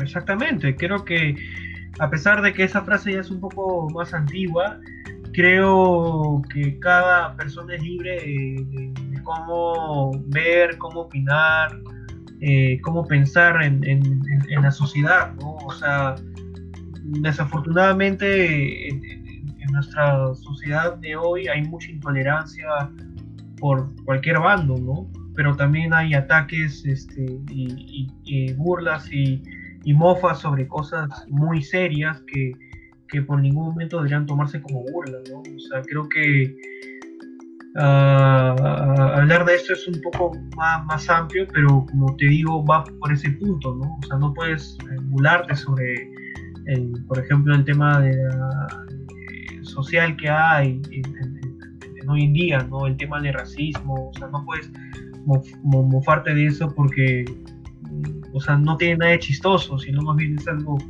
crítico ¿no? y, rechazable ¿no? criticar al, racismo. Y sí, sobre ello justamente hablando de una entrevista pasada, hablamos con, Pitillo, un payaso que, es conocido en el mundo del circo a nivel nacional e internacional, y él me hablaba justamente de ese tipo de humor que, que no viene al caso, él me decía de que hay un humor que es aceptable cuando viene desde abajo, desde la pobreza hacia la riqueza. Pero el otro tipo de humor no es aceptable porque viene desde arriba, desde los ricos, hacia abajo, hacia los pobres. Y eso es insultante. No sé si tú estás de acuerdo con esa apreciación. O sea, ¿Podrías repetírmelo? ¿Podrías repetirlo por favor, amigo? Sí, te decía Pitillo da una afirmación sobre, sobre el, humor bueno y el malo, según lo que él, como lo ve. El humor bueno es aquel que se hace desde abajo hacia arriba, es decir, desde la pobreza hacia la riqueza. El humor malo es aquel que se da desde los ricos hacia los pobres. ¿Tú estás de acuerdo con esta afirmación de Pitillo? O sea, él trata de decir de que la comedia buena de abajo es, es, que la comedia de abajo es buena y la comedia de, arriba, que es la población rica, es mala. Eh, yo creo que sí. Sí, algo así yo lo Sí, porque a veces eh, las propias sociedades altas que tienen privilegios hacen mofa de, las clases bajas sociales, ¿no? Se burlan de, la condición eh, racial, de la condición social, de la condición de estilo de vida de, las personas de abajo, ¿no? si tú veías en el especial de humor la secuencia de las, tías pitucas de, la Molina se ah. mofaban de, los vecinos de la, no sé si era Barra o, de los este, habitantes de Arte Vitarte, ¿no? Eh, los titilaban de bestias, incultos, tan solo por no ser parte de la sociedad alta que era la, Molina. Entonces, sí estoy a, favor de, su pensamiento de Pitillo, ¿no? Porque, como te digo, acá hay mucha, eh, hay mucha discriminación por el tema de lo social, ¿no? Una vez este, Bo Joon dijo una frase muy popular, ¿no? Bo Joon es el director de la llamada Parasite, que ganó un Oscar a Mejor Película y a Mejor Película Extranjera, ¿no? Nuestra piel hasta, nuestra piel hasta condición de, clase social, o sea, esto yo podría decir que mi cabello también es una clase de condición social, ¿no? O sea, es, así, ¿no? Y es, y es, bueno aprender así. Ajá. Ahora em, que he visto que has hablado de cine y he visto que eres un cinéfilo y veo tus publicaciones en redes sociales de películas que estás viendo, nos recomiendas indirectamente. ¿Tú te consideras un cinéfilo de cuándo? O, sea, yo más, más que cinéfilo, Alex, un apasionado. Me, me gusta mucho el cine, me gusta mucho el cine. O sea, comencé a ver cine cuando tenía 7 mm, años, 8 años. Eh, mi, mi, padre era un experto en, en comprar películas eh, clásicas en polvos azules. Yo recuerdo que cuando tenía 8 años él me hizo ver las películas de Charlie Chaplin, ¿no? El actor inglés del cine mudo, ¿no? Me, me, puso a ver, me, me, hizo ver La Quimera de Oro, me hizo ver la gran y brillante eh, Tiempos Modernos. Eh, ah, se bueno. El niño. ¿Viste también ese de Charlie Chaplin que interpreta a Hitler? Claro, eso, por ejemplo, es, un tema de, clases sociales, ¿no? Este, este personaje de tiempos mm, que es interpretado por Charles Chaplin que llega al poder, que no va con el fin de, promover la supremacía nazi, sino más bien de combatirla, ¿no? Y estar en crítica con ella, ya que es una ideología nefasta que busca eliminar una clase que era la clase judía polaca. Eso, eso a mí, eso para mí lo, lo, lo brillante de, tiempos modernos. O sea, me parece que tiene un mensaje muy potente socialmente hablando y por eso fue un, verdadero éxito, no solo eh, comercial, sino también como, como recepción ¿no? de, la crítica cinéfila. Ajá, y es una película histórica, no solo es tan comercial en su momento, sino sigue siendo visto por muchos cinéfilos. Me incluyo, yo también tengo algo de esa pasión, como tú dices, de, por el cine, las series, aparte de, de la literatura. Porque yo he visto, bueno, que hay una relación muy estrecha entre la literatura y el cine. No sé si tú lo has notado. Sí, definitivamente hay una diferencia abismal. En la literatura se... Ah, más bien, Alex, una corrección. En eso del Sliter, eso era el gran dictador. Solo que más películas creo que manejan un poco la, la temática, ah, la, temática social, ¿no? Ahí es cuando este, Charlie Chaplin se, o sea, es primero un judío y luego se hace pasar por Adenoy Hinkel, que es el lado Hitler ahí, ¿no? Pero ya, regresando a lo que me comentaste, ha habido momentos en que la literatura ha renegado un poco de las adaptaciones cinematográficas, no han sido muy satisfactorias. No sé si tú has visto El Resplandor de Stanley Kubrick. No lo he llegado a ver, pero estoy interesado en verlo, pero no sé dónde puedo conseguir la película. Por ejemplo, eh, ahí te paso luego el link. Eh, el Resplandor este, es una obra de Stephen King. Como tú sabrás, Stephen King es uno de los máximos ponentes del, del género terror en la, en la, literatura, bestseller. Y cuando estrenó El Resplandor, eh, que por cierto tenía como actor principal al gran Jack Nicholson, para mí los mejores actores de historia del, cine, no le gustó, le pareció malísimo, le pareció una, una burla hacia, su, su, obra literaria, ¿no? Quizás porque eh, sintió que Stanley Kubrick no la manejó a la perfección y no siguió mucho con las, digamos, con la obra en sí, ¿no? Que, que, que fue, ¿no? Y, y, le pareció hasta un poco morbosa por el tema de la sangre que salía de, de la sala principal. Esa escena sí lo he visto, bueno, fragmentos he visto esa escena. Creo que esa escena es la más representativa de la película. Claro, la más representativa, pero la más, creo yo, conocida es este la, la el, el, el, hacha, ¿no? Donde Jack Nicholson, que está interpretando a Jack Torrance. Ah, ese también. Está, Esa escena es icónica Wendy, en el cine. I hope. Y comenzaron así, y el lobo soplará, soplará hasta llegar a la casa y con el, el, hacha, ¿no? Así, toma, toma, toma. Y le dice, para mí, una frase icónica de la historia del cine, ¿no? Aquí está Johnny. Here's Johnny.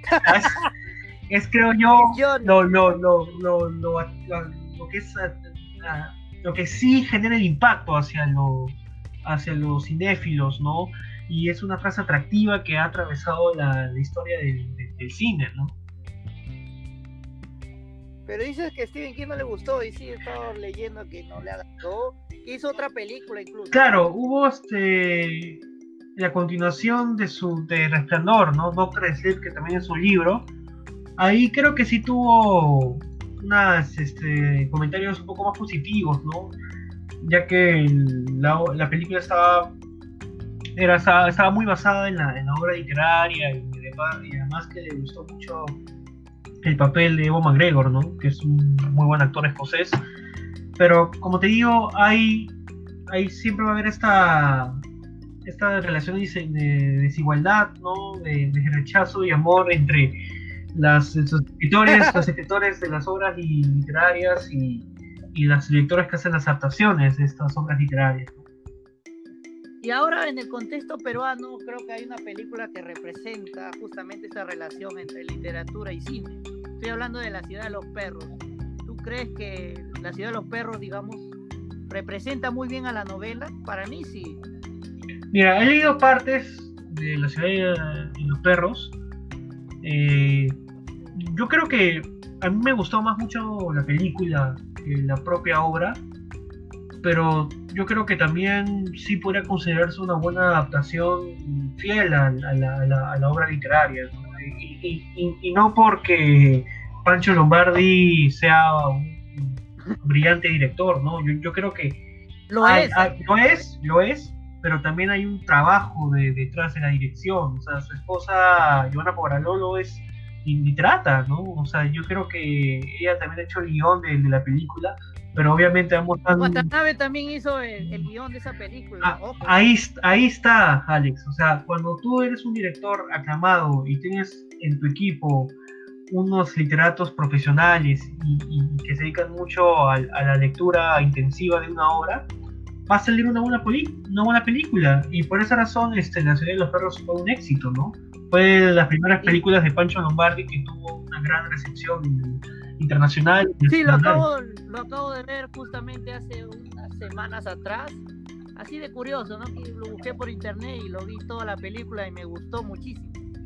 Y, y justo yo estaba ahí con un bichito de que quería escribir un guion, no sé, hasta ahorita no, no tengo la idea precisa de qué voy a escribir un guion de una película basada en un libro.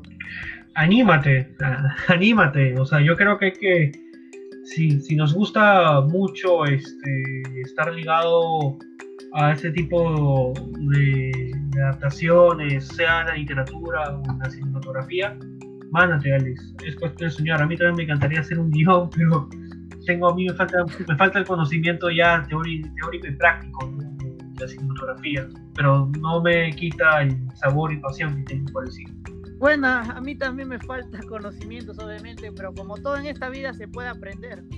Así es, hermano, se puede aprender. Yo te recomiendo más bien este. Yo creo que sí, de lo has visto. ¿Has visto Tinta Roja también de Pancho Lombardi?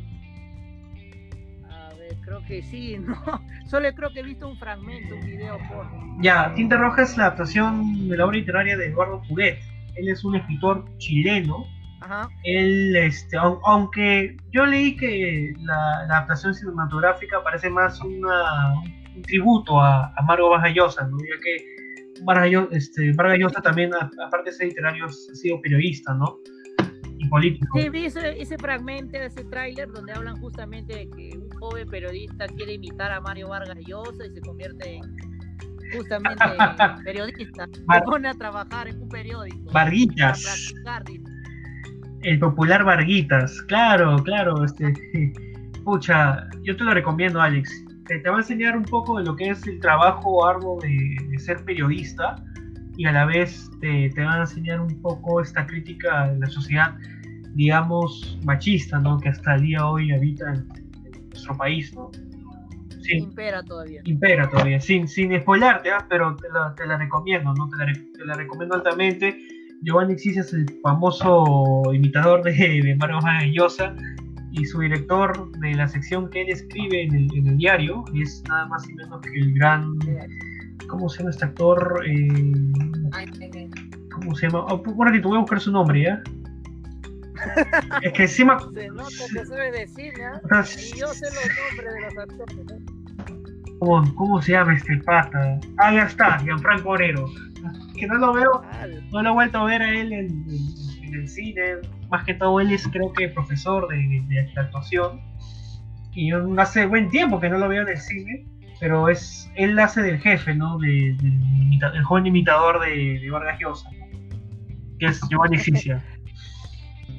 Bueno, ahora vamos a cambiar un poquito la entrevista, ya que sé que también, además de ser fanático del cine, también eres fanático de la música.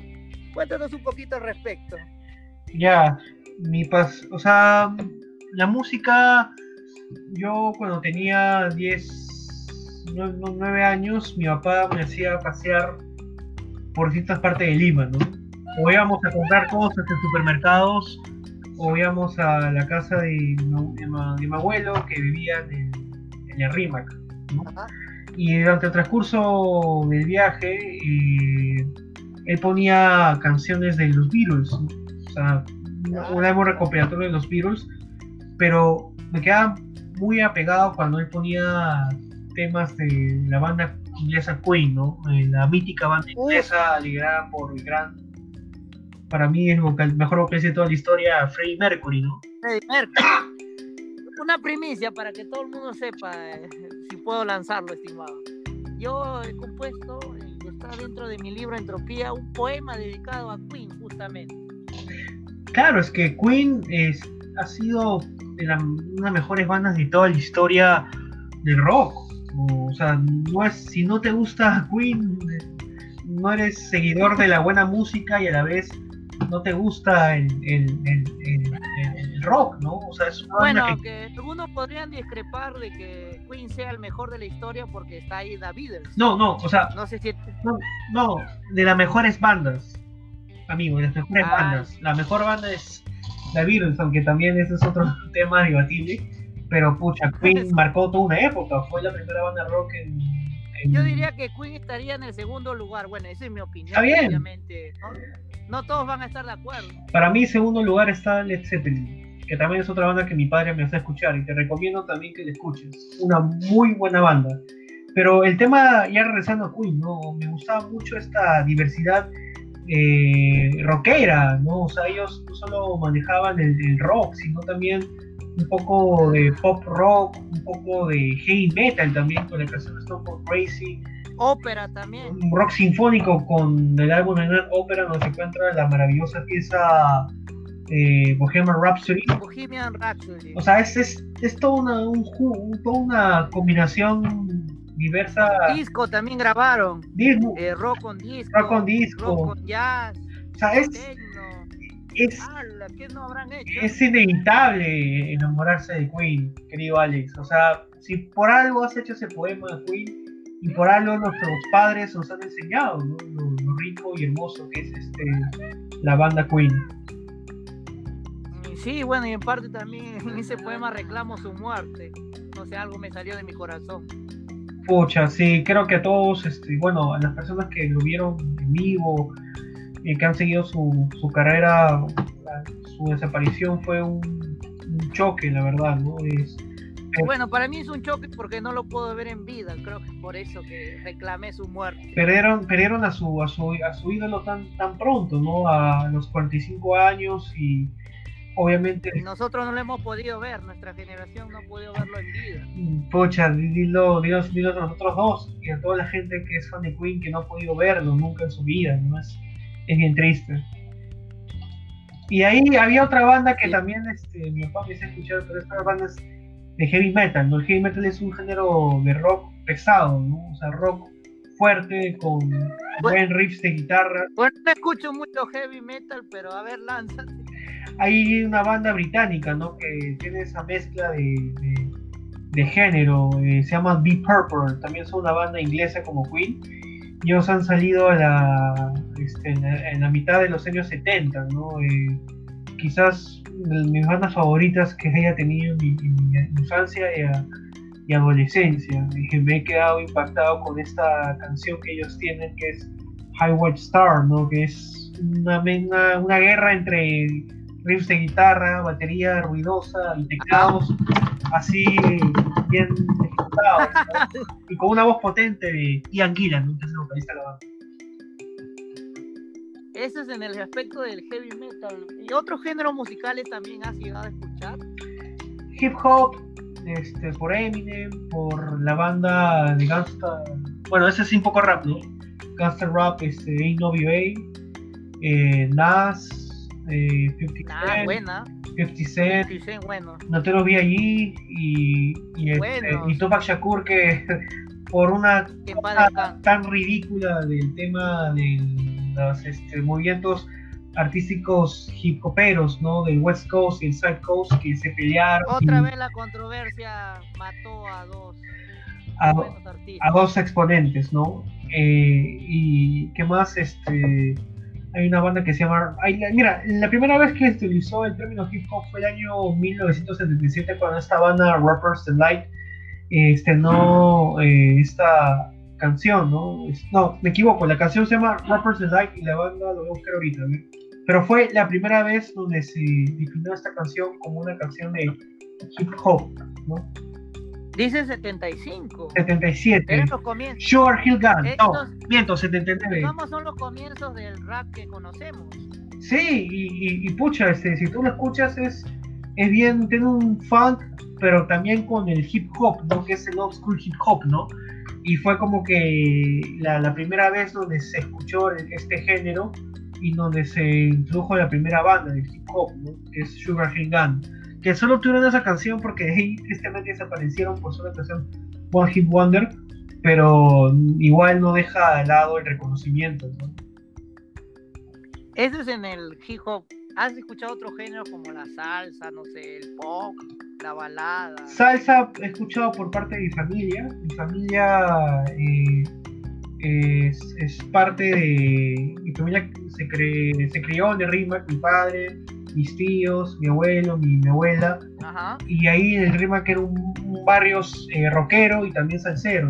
Eh, ¡Qué buena combinación! Cuando tenía siete años, mi padre me, me enseñó el documental Buena Vista Social Club, ¿no? un hermoso documental que habla sobre esta agrupación de tremendos eh, artistas musicales que no son decir la salsa, pero que son como una introducción a la salsa, lo que es el guarache. Este género bailable que, se mezcla con, con, un poco con la salsa, ¿no? que es la introducción de, la salsa. ¿no? Conocí al famoso Compay Segundo, al Ibrahim Ferrer, a Manuel Galván, a Manuel Bajiro Mirabal, a Yares Ochoa, que es un tremendo guitarrista, a la Omar Portondo, y ya la salsa con el Héctor Lavoe, ah, esos son unos monstruos, ¿no? Rubén Blades, este, eh, Frankie Ruiz, eh, la, esta Fania All Stars, o sea, grandes agrupaciones que la Celia Cruz, o sea, grandes agrupaciones y grandes artistas de dicho género que han contribuido enormemente a lo que es la salsa de hoy. Ajá. Y también has escuchado algo de, bueno, no sé, música peruana como la criolla, no sé, folclórica, o el rock nacional, o la salsa nacional. Eh, salsa nacional no mucho porque no me gusta, porque creo que son un poco medio morbosos para escribir las letras, pero sí me he ligado más por el rock nacional, este, sobre todo, como tú sabrás, querido Alex, parte del realismo, sabemos un poco de estos autores del realismo sucio, autores que manejan eh, la literatura de las calles, de los movimientos, tiene que ver con un poco de la migración, pero también un poco de lo vivido de esos autores, ¿no? Esta época nefasta de Sendero Luminoso a eso se unió la etapa de rock subterráneo, ¿no? este género punk que hablaba sobre el rechazo hacia, hacia dicho, hacia, el sistema de ricos, ¿no? que no defendía ni, ni contraatacaba a ese movimiento peligroso terrorista y que también que la Digámoslo así, a esos genocidas. Claro, genocidas y, a la vez este, que también había una composición de letras que atacaban a, la discriminación, hacia el rechazo antisocial, contra los antisociales, contra los estudiosos, autodidactas, ¿no? Ahí conocí a bandas como Leucemia, Mercosis, sobre todo estas dos bandas que marcaron también mi adolescencia, ¿no? Ah, y has escuchado, no sé, yo, yo sí he escuchado un poquito de música criolla, no sé si a ti te, te guste ese género. Avilés, este, Arturo Somo Cabero, Pepa Vázquez, este, eh, la Eva Young, o sea, sí he escuchado un poco, más que todo cuando es el 31, pero de vez en cuando en la radio cuando pongo Radio Inolvidable o, Radio Mar. bueno, Radio Mar pasa más de salsa, ah, Radio Inolvidable sí pasa eh, Radio Inolvidable sí pasa algo más de música criolla, festejo. Y sobre ello te, iba a comentar así entre nos. Eh, bueno, estamos viendo la posibilidad de entrevistar a un cantante criollo de, trayectoria, de renombre. Es al cantante Manuel Donaire. Ahí estamos viendo a ver si nos confirma, si nos da una fecha. Pucha, que ojalá, porque es un buen cantautor y, y creo que a la vez muestras de que tu proyecto de, podcast es diverso y no solo tiene que marcarse en la literatura. No, y eso lo pensé desde el principio porque yo he visto que hay otros blogs, otros espacios literarios, no tan culturales. Dicen que son culturales, pero se enfocan en la literatura. Y yo creo que eso vuelve aburrido. No sé si tú lo has notado. Solo hablar de un mismo tema, no solo en las entrevistas, sino en el mismo contenido de un blog, de un espacio de podcast o un canal de YouTube. Claro, porque... La variedad es, es divertido, eh, así yo lo veo. Es rico porque te da aprendizaje, o sea, te, motiva a seguir esto porque sientes que puedes aprender algo bacán y a la vez eh, te atrapa, o sea, te atrapa no solo como seguidor, sino también como lector o como alguien que, que visualiza dichas, dichas propuestas. Entonces, yo creo que la cultura no solo abarca lo académico, sino desde varios aspectos, lo musical, eh, lo, sociable, eh, lo, literario, lo artístico, eh, hasta lo matemático. o sea, son varios aspectos. son varios aspectos que... el mismo circo forma parte de la cultura. Así. Ah, circo, justo hablé con Pitillo, como comenté, y con él hablamos un poco de la historia del circo, cómo inició, cómo es el payaso, qué es un payaso. Vaya que te sorprende. Y les invito al público a que vean en mi canal de YouTube esa entrevista para que aprendan un poquito más sobre ese mundo del circo y por qué la tradición de, de celebrar los circos en fiestas patrias. No digo más, averigüenlo en la misma entrevista será bacán, será bacán averiguar este, más circos, ¿no? Yo en mi vida he ido cuatro veces el circo, ¿no? No, no recuerdo a, qué circo fui, pero salí también satisfecho con, la propuesta de escena. Sí, es, no, no hay palabras para describir un circo. Hay magia, hay fantasía, hay color, hay sueños, también un toque de tristeza, humanidad. Y sobre todo, hay, siempre en el circo hay muchos niños, como se dice. Musical también con lo de Soda Stereo. ¿Te acuerdas que hace tres años vino ah, Circo Soleil? Circo Soleil. Sí, tuve la oportunidad de ir una vez. Séptimo día. Tuve la suerte. Tuve la suerte porque, digo suerte porque salí sorteado por una entrada en, en mi colegio, en un taller de teatro. En un taller de teatro que llevaba, muy joven en ese sorteo se sorteaban cuatro o cinco entradas. Me tocó una entrada, gané. Qué chévere. Y pude, y pude ir a ese circo. fue bonito porque yo tenía una concepción de circo muy diferente antes de entrar a ese circo. ¿A qué me refiero? El circo tradicional no está tan elaborado. No sé si tú lo has notado o, o sabrán que cuando entras al Circo del Sol, desde desde entrar ya el escenario es muy, muy diferente. La carpa, el escenario, todo parece una obra de teatro. Todo parece bien planteado, bien planteado con argumentos todos los actos están dirigidos en una escena, en una narrativa que va llevando al público a interpretar qué va a suceder. Va sugiriendo, no te dice todo completo. Yo no he podido nunca ir a hacer con Soleil porque creo que solo vieron una vez y fue para este tema de, séptimo día. Pero pucha, he visto, mi, papá y yo hemos visto en, DVDs, ¿no? Toda la puesta en escena que hacen y es jodidamente espectacular, Alex. Cómo, ah, cómo manejan el, tema de, las, de las acrobacias, la, la puesta en escena de los palacios. todo lo mismo del circo, pero como te dije, está lineado a una historia, a una narrativa. Y, a la vez a un, a, a un enfoque, ¿no? le quiero dar a veces un enfoque eh, social, a un enfoque, digamos, literario. O sea, es, es, es, impresionante, la verdad. Y, Por eso lo hace único a este circo a nivel mundial. Y eso fue una, una prueba de lo que hicieron con, por ejemplo, ese tipo de día no descansaré, ¿no? O sea, haciendo todo lo que hacen, pero con la música de, de, Soda Stereo. Eso, eso fue un boom, la verdad. Eso fue un boom. Y fue de las penúltimas actividades, ¿no? Antes que obviamente esta situación actual cancelara todo. Y es lamentable, esta pandemia de alguna forma también ha arruinado ciertos eventos culturales y sociales que eran muy bellos, muy bonitos, compartir en familia, con los amigos a veces uno, uno extraña. No sé si a ti te parece lo mismo, que uno extraña la convivencia social con la familia, con los amigos. Pero esta pandemia vino y... Pucha, yo tenía un ritmo de vida antes que era ir a la universidad, eh, ir a trabajar y salir los sábados a entretenerme, a divertirme en pocas palabras. Y todo esto ha cambiado producto de la pandemia. O sea, todo esto ha, ha, chocado varios, este, varios planes. O sea, a mí me, chocó porque yo no puedo hacer lo que solía hacer antes, que era, como te digo, las actividades.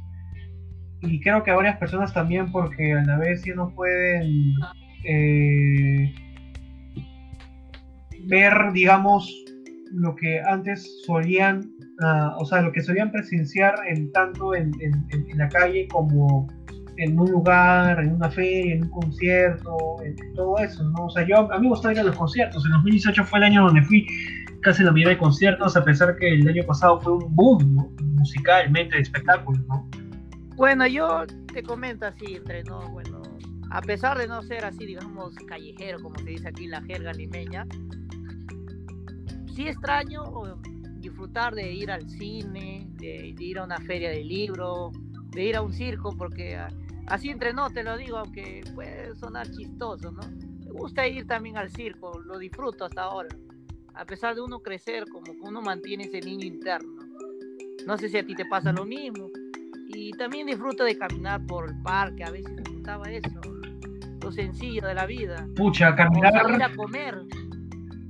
caminar este, para mí es la actividad más relajante que existe, Alex. Este, en esta pandemia he caminado bastante, ¿no? No solo salgo a hacer ejercicio, sino también salgo a caminar.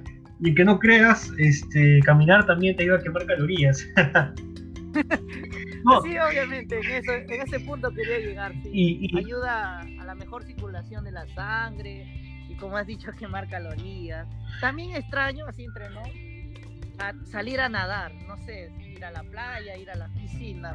Yo, soy muy fanático de la natación, del agua. Yo extraño, yo extraño jugar pichanga, o sea, yo eh, tengo, me, me gusta el fútbol, no solo como espectador, sino también eh, me gusta practicarlo, a pesar de que no soy un buen jugador. No, un Messi. No soy un, Messi, no soy un Messi, pero soy este un, un cueva, ¿no? Juego bien y ese poco un cueva.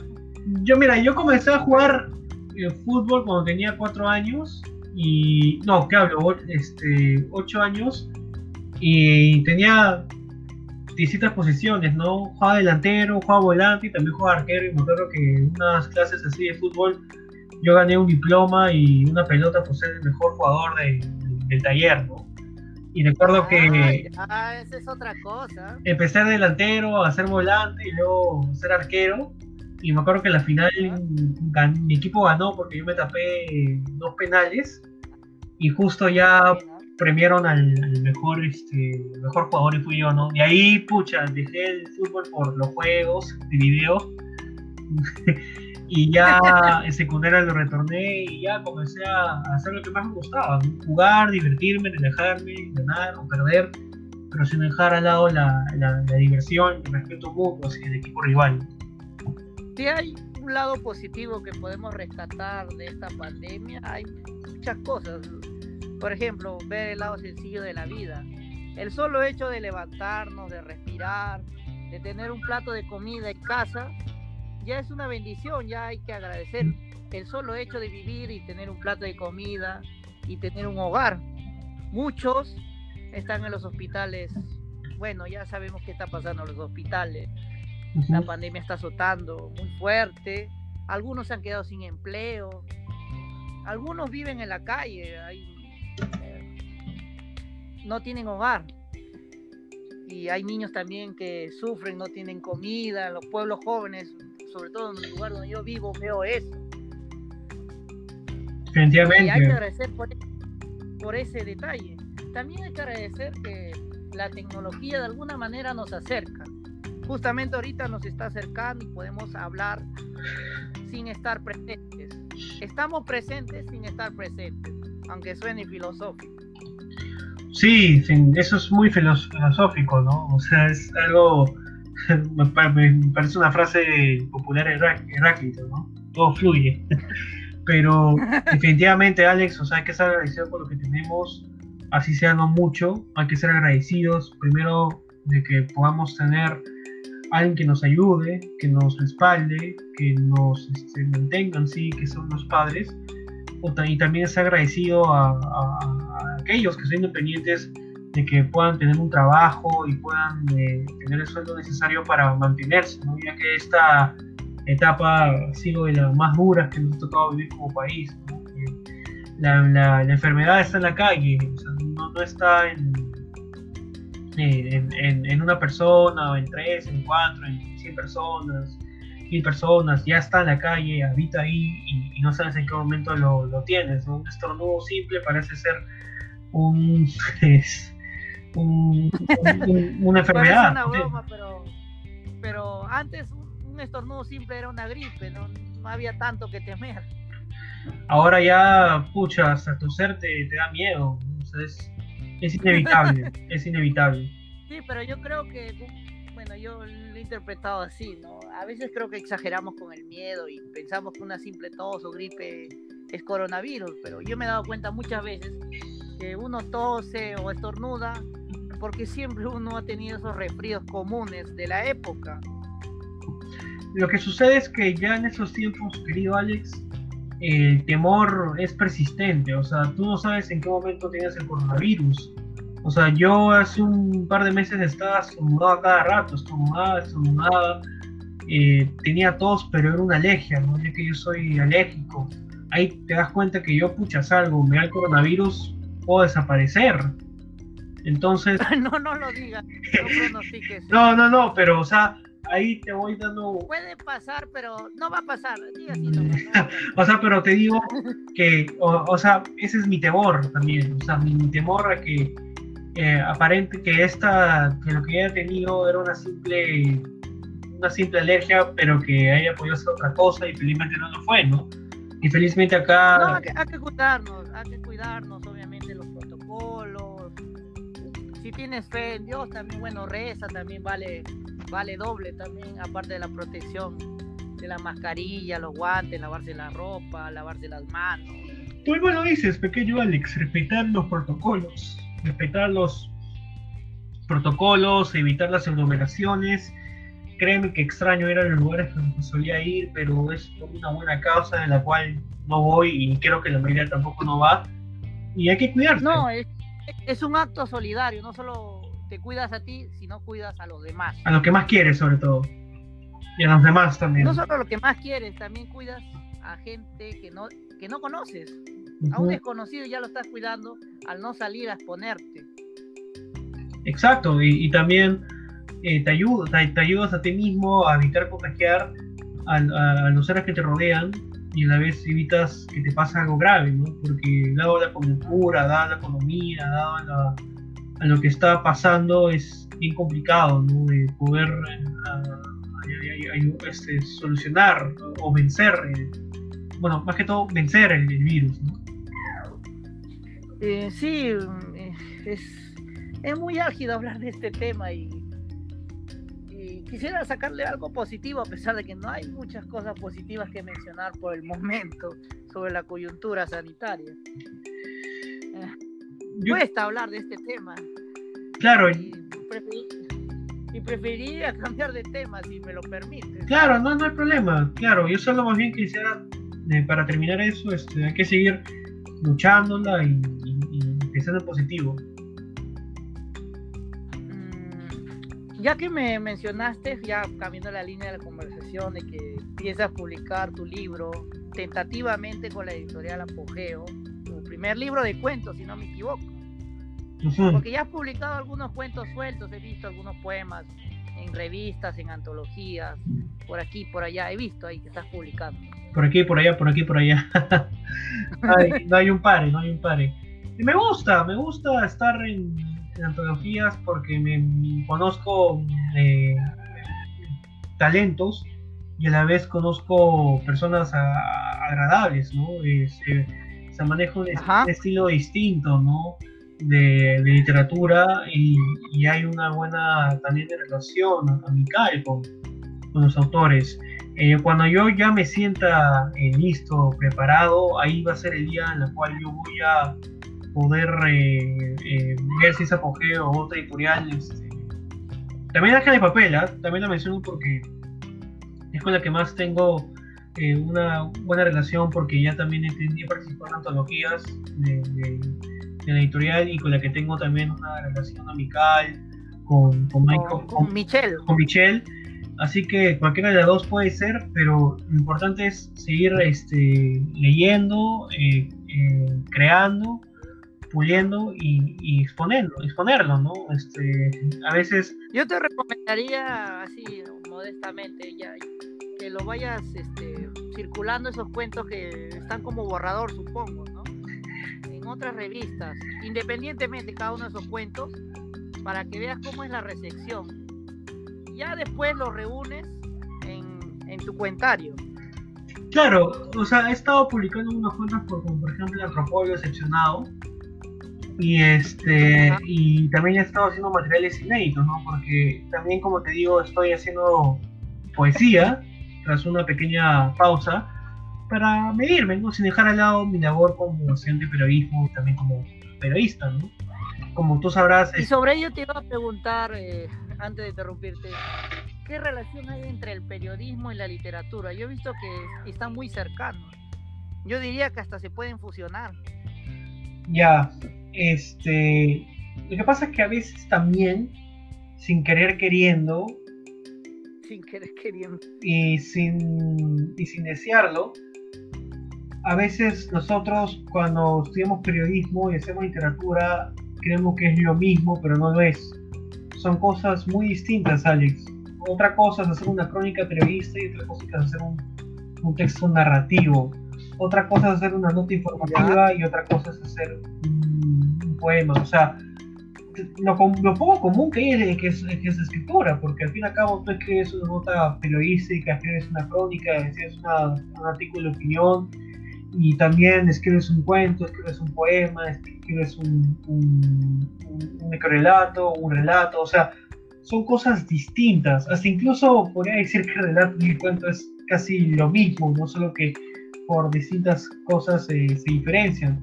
Pero entre periodismo y entre la, la, literatura no es lo mismo, Alex. No es lo mismo, no es porque este, Gabriel García Márquez ha sido periodista, ha sido totalmente, ha sido totalmente periodista, él ha sido escritor, él ha sido literato, solo que a veces esa, esa conexión con la escritura te lleva a, a indagar en dichos ámbitos. Bueno, que Gabo decía de que había una cierta conexión entre el periodismo la literatura. Por la escritora, precisamente, pero no es del, del todo parecido, porque como te digo, hay personas eh, que hacemos esto que creen que es lo mismo, creen que ya oficialmente son más eh, escritores que periodistas, ¿no? Pero lo cierto es que uno por escribir cosas interesantes no deja al lado su, su verdadero oficio, ¿no? Yo no me arrepiento de estudiar periodismo, me gusta la carrera, ha tenido un poco medias altibajas.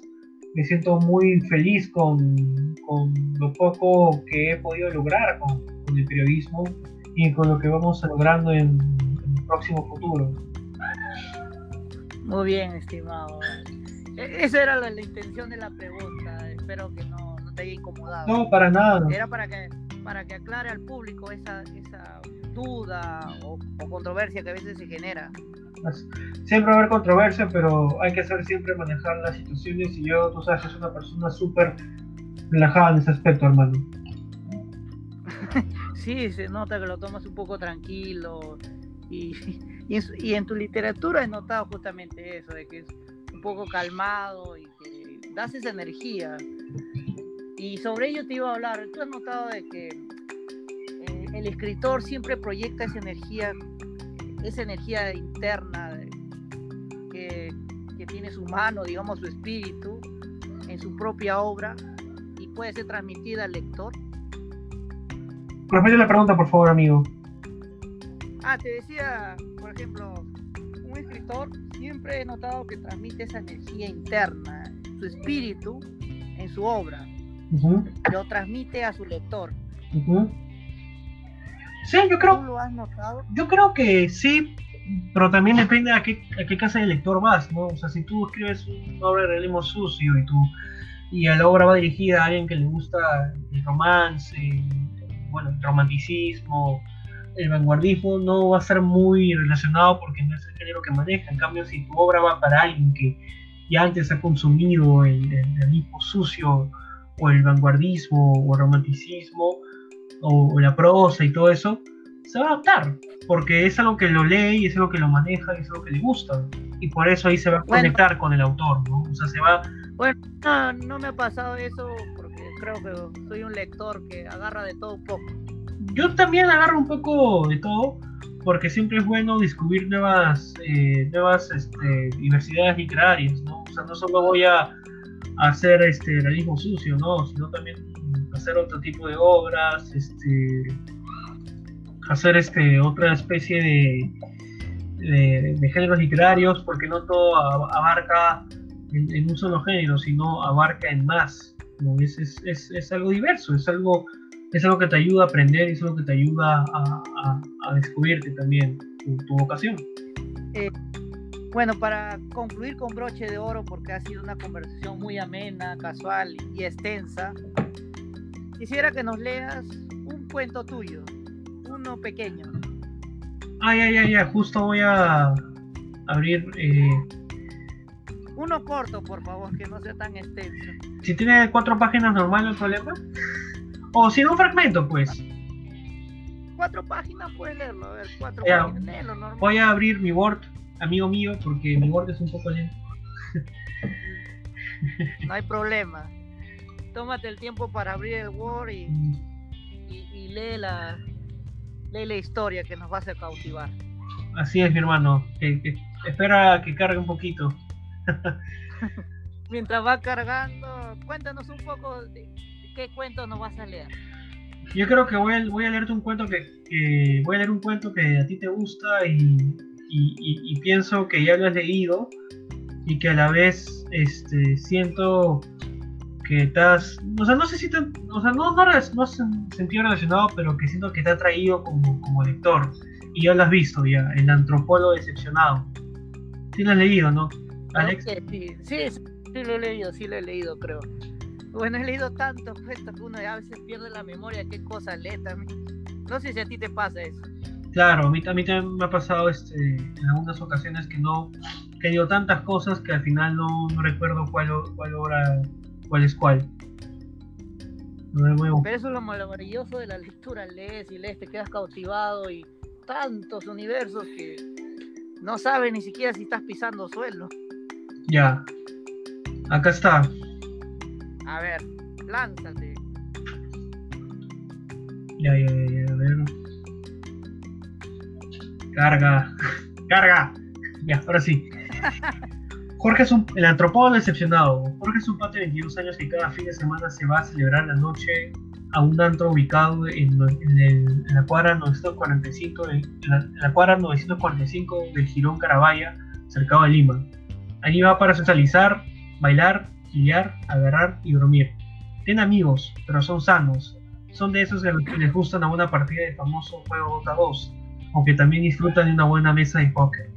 Pero a Jorge no le vacían esas cosas, ya que consideran un hombre maduro, ya que se considera un hombre maduro y no ya un chivolo, a pesar de que su edad diga lo contrario. Antropólogo en la Universidad Nacional María San Marcos, Jorge ve ese antro como la perfecta oportunidad de darse un chapuzón de cerveza helada para alejarse de sus temas académicos y encontrar un momento de paz en el ajo. Otra cosa que le encanta es no poner absolutamente nada para la entrada a dicho local o incluso para tomar una cerveza, porque cree que se lo puede conseguir siendo sociable o entretenido.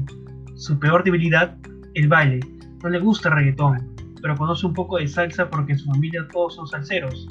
Por más intentos que haga, sus pasos siempre son horribles y pocos originales, lo que causa que las chicas pierdan interés total en su persona.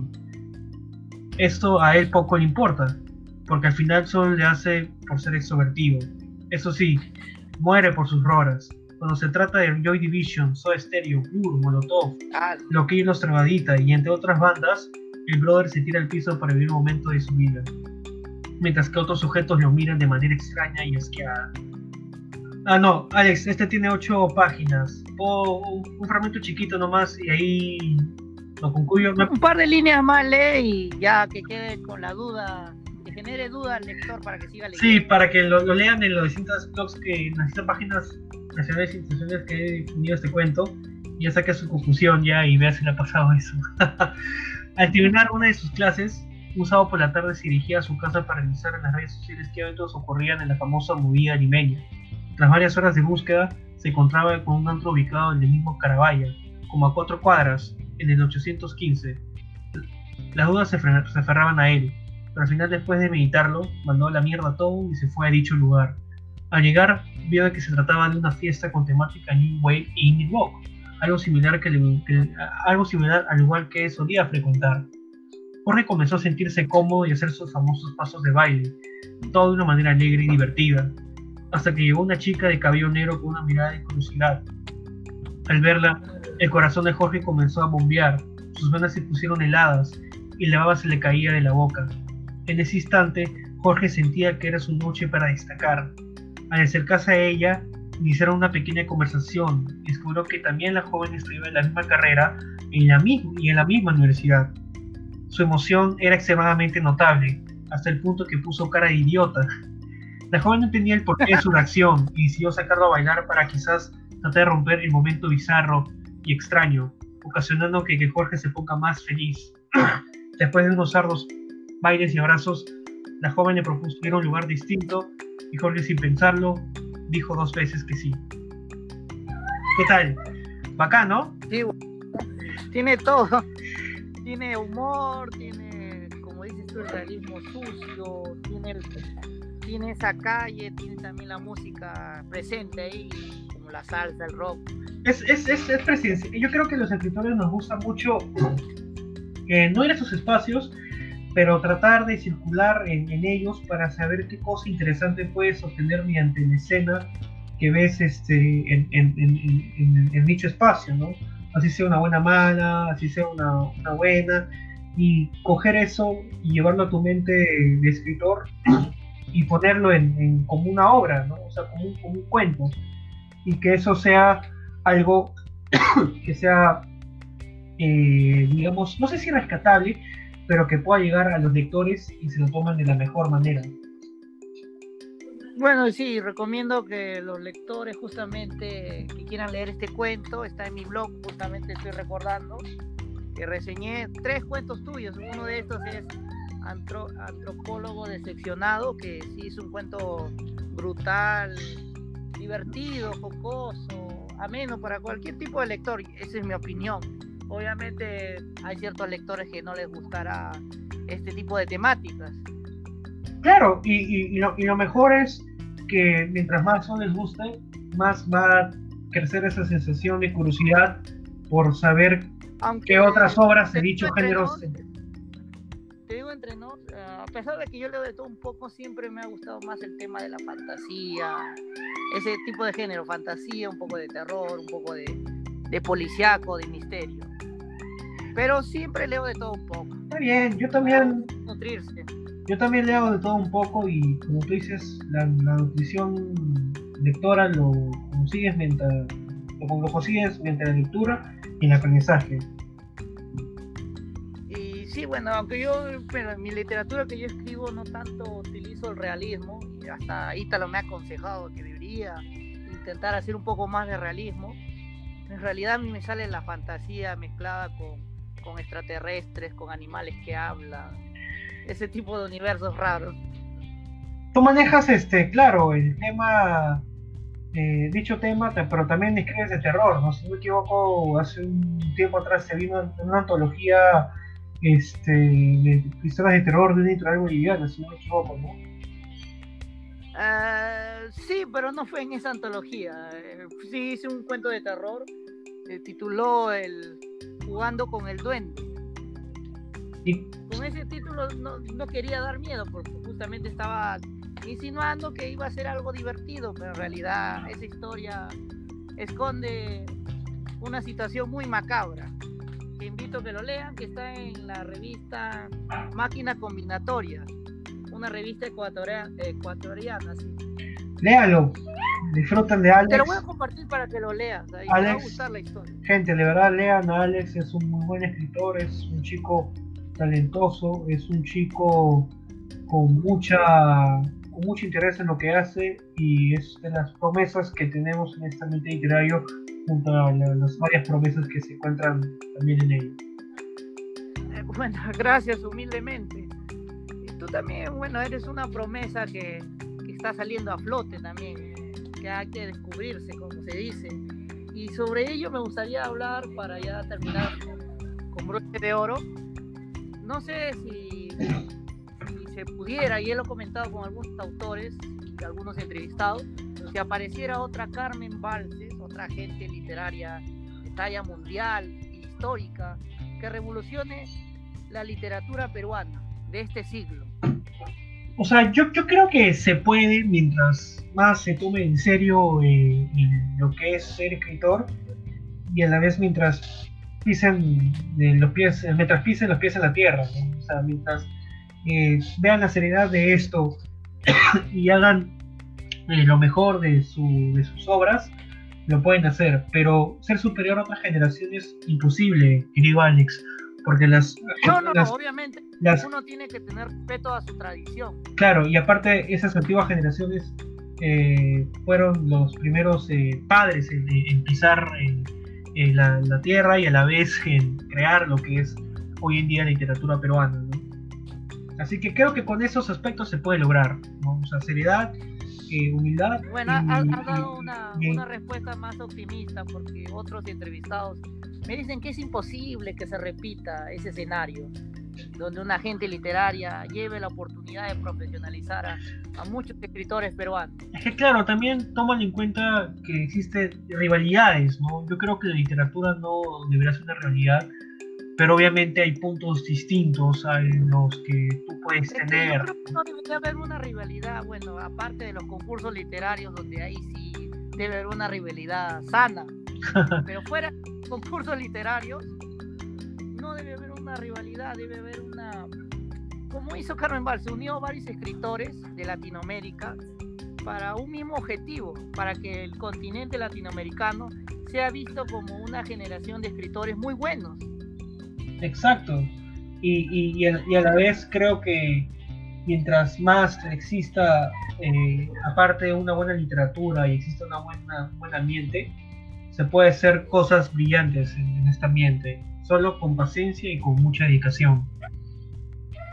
Y para terminar voy a hacer un pequeño cherry, espero que no, no te incomode.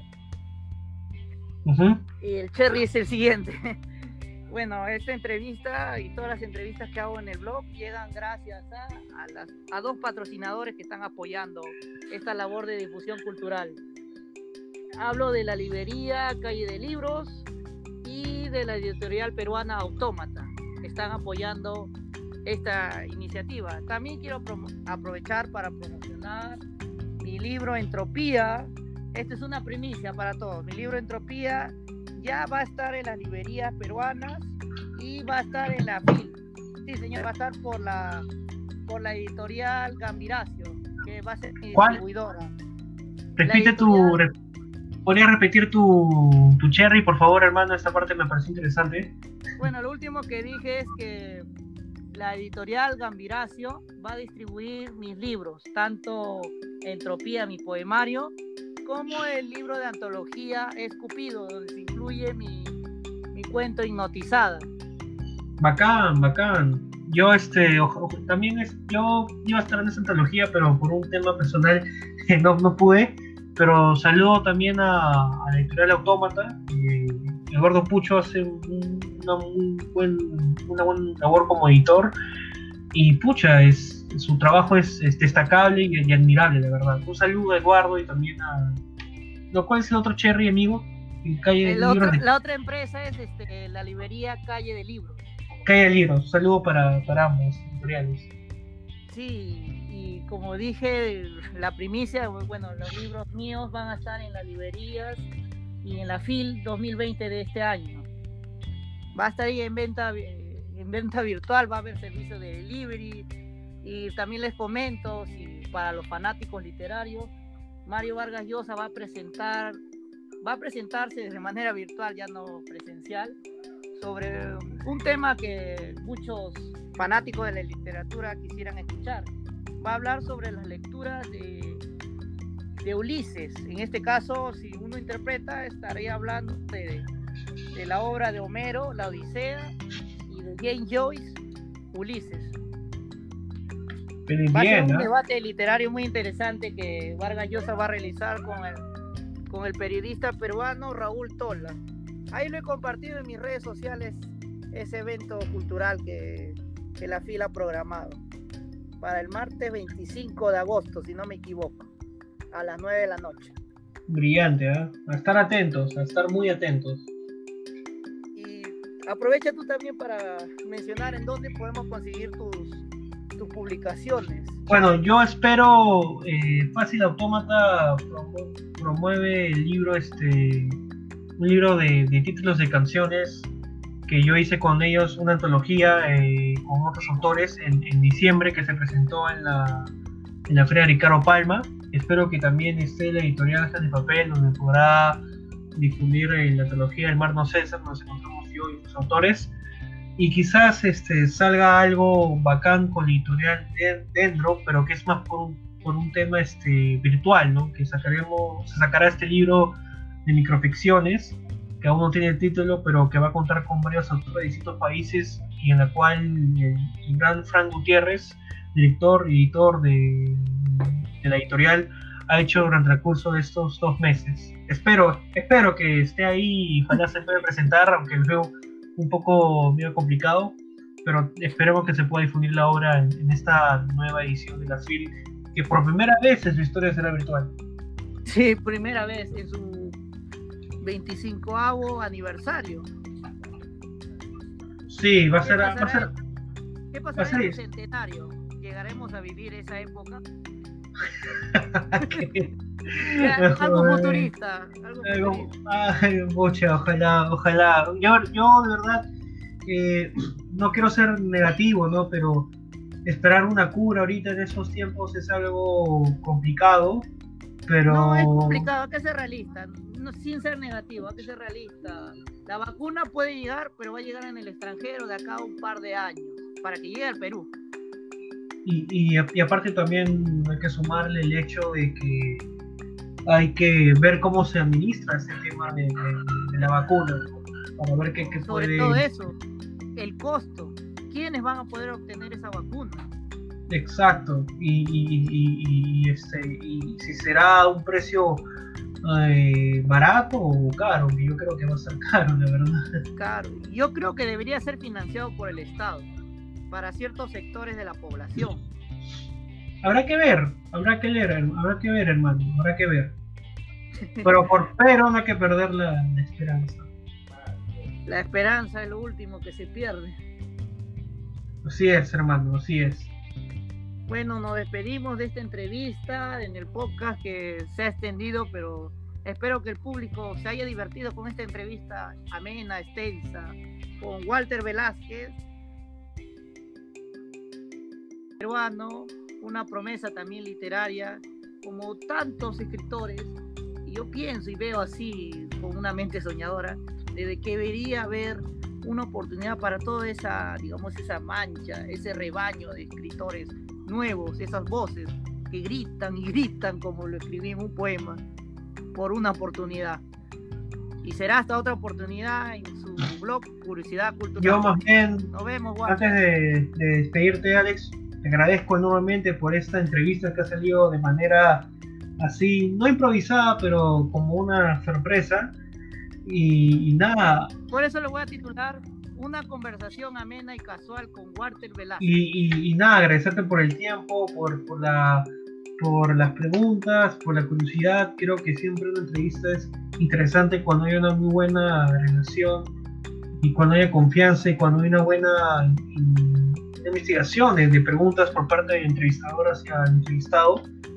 Y creo que por eso ha sido muy chévere esta entrevista. Y satisfactoria también. Nada, Y satisfactoria también. nada, muchísimas gracias por, por esas bellas palabras. Se hace lo mejor posible, uno va mejorando. Al comienzo uno siempre tiene sus trabas, sus errores, pero uno se va puliendo. Y uno también tiene sus maestros, también en el, en el caso del periodismo, a César Hildebrand, a Jaime Bailey, el niño terrible.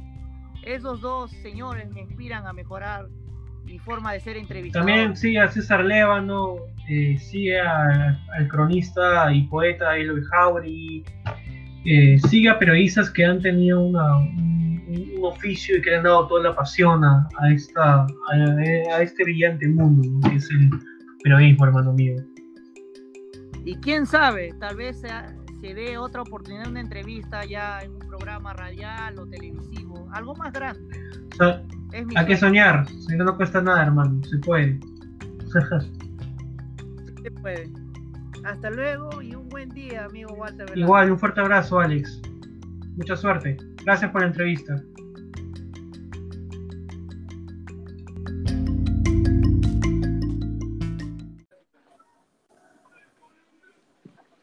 Hola, amigo. Eh, Alex. Alex, ¿qué tal? Sí, sí, sí. Te escucho, te escucho fuerte y claro. Ya, muy bien. Ya estamos empezando con la entrevista en este momento. Una conversación más que todo casual en, nuestro blog Curiosidad Cultural, en este espacio del podcast. Bienvenido, Pavel Yavar. Gracias, gracias. Sí, yo justo este, hace, hace unos días escuché uno, una transmisión que tuviste eh, no, recuerdo específicamente con qué escritor, pero hablábamos... Con Walter Velázquez fue. Con Walter Velázquez. sí, sí. casual la conversación. Sí, de hecho, este, creo que su idea era hacer como que una prueba, ¿no?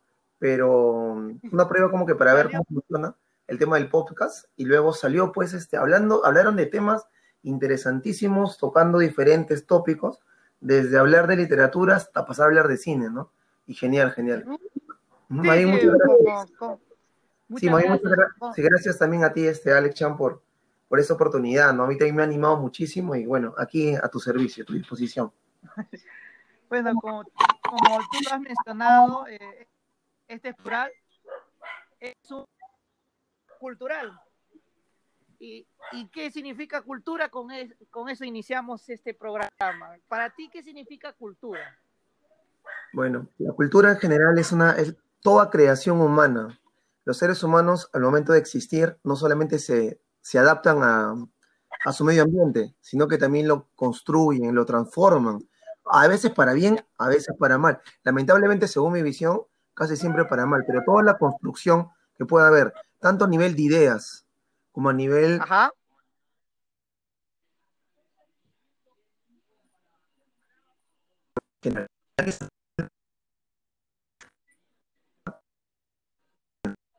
Hay fallas en el audio.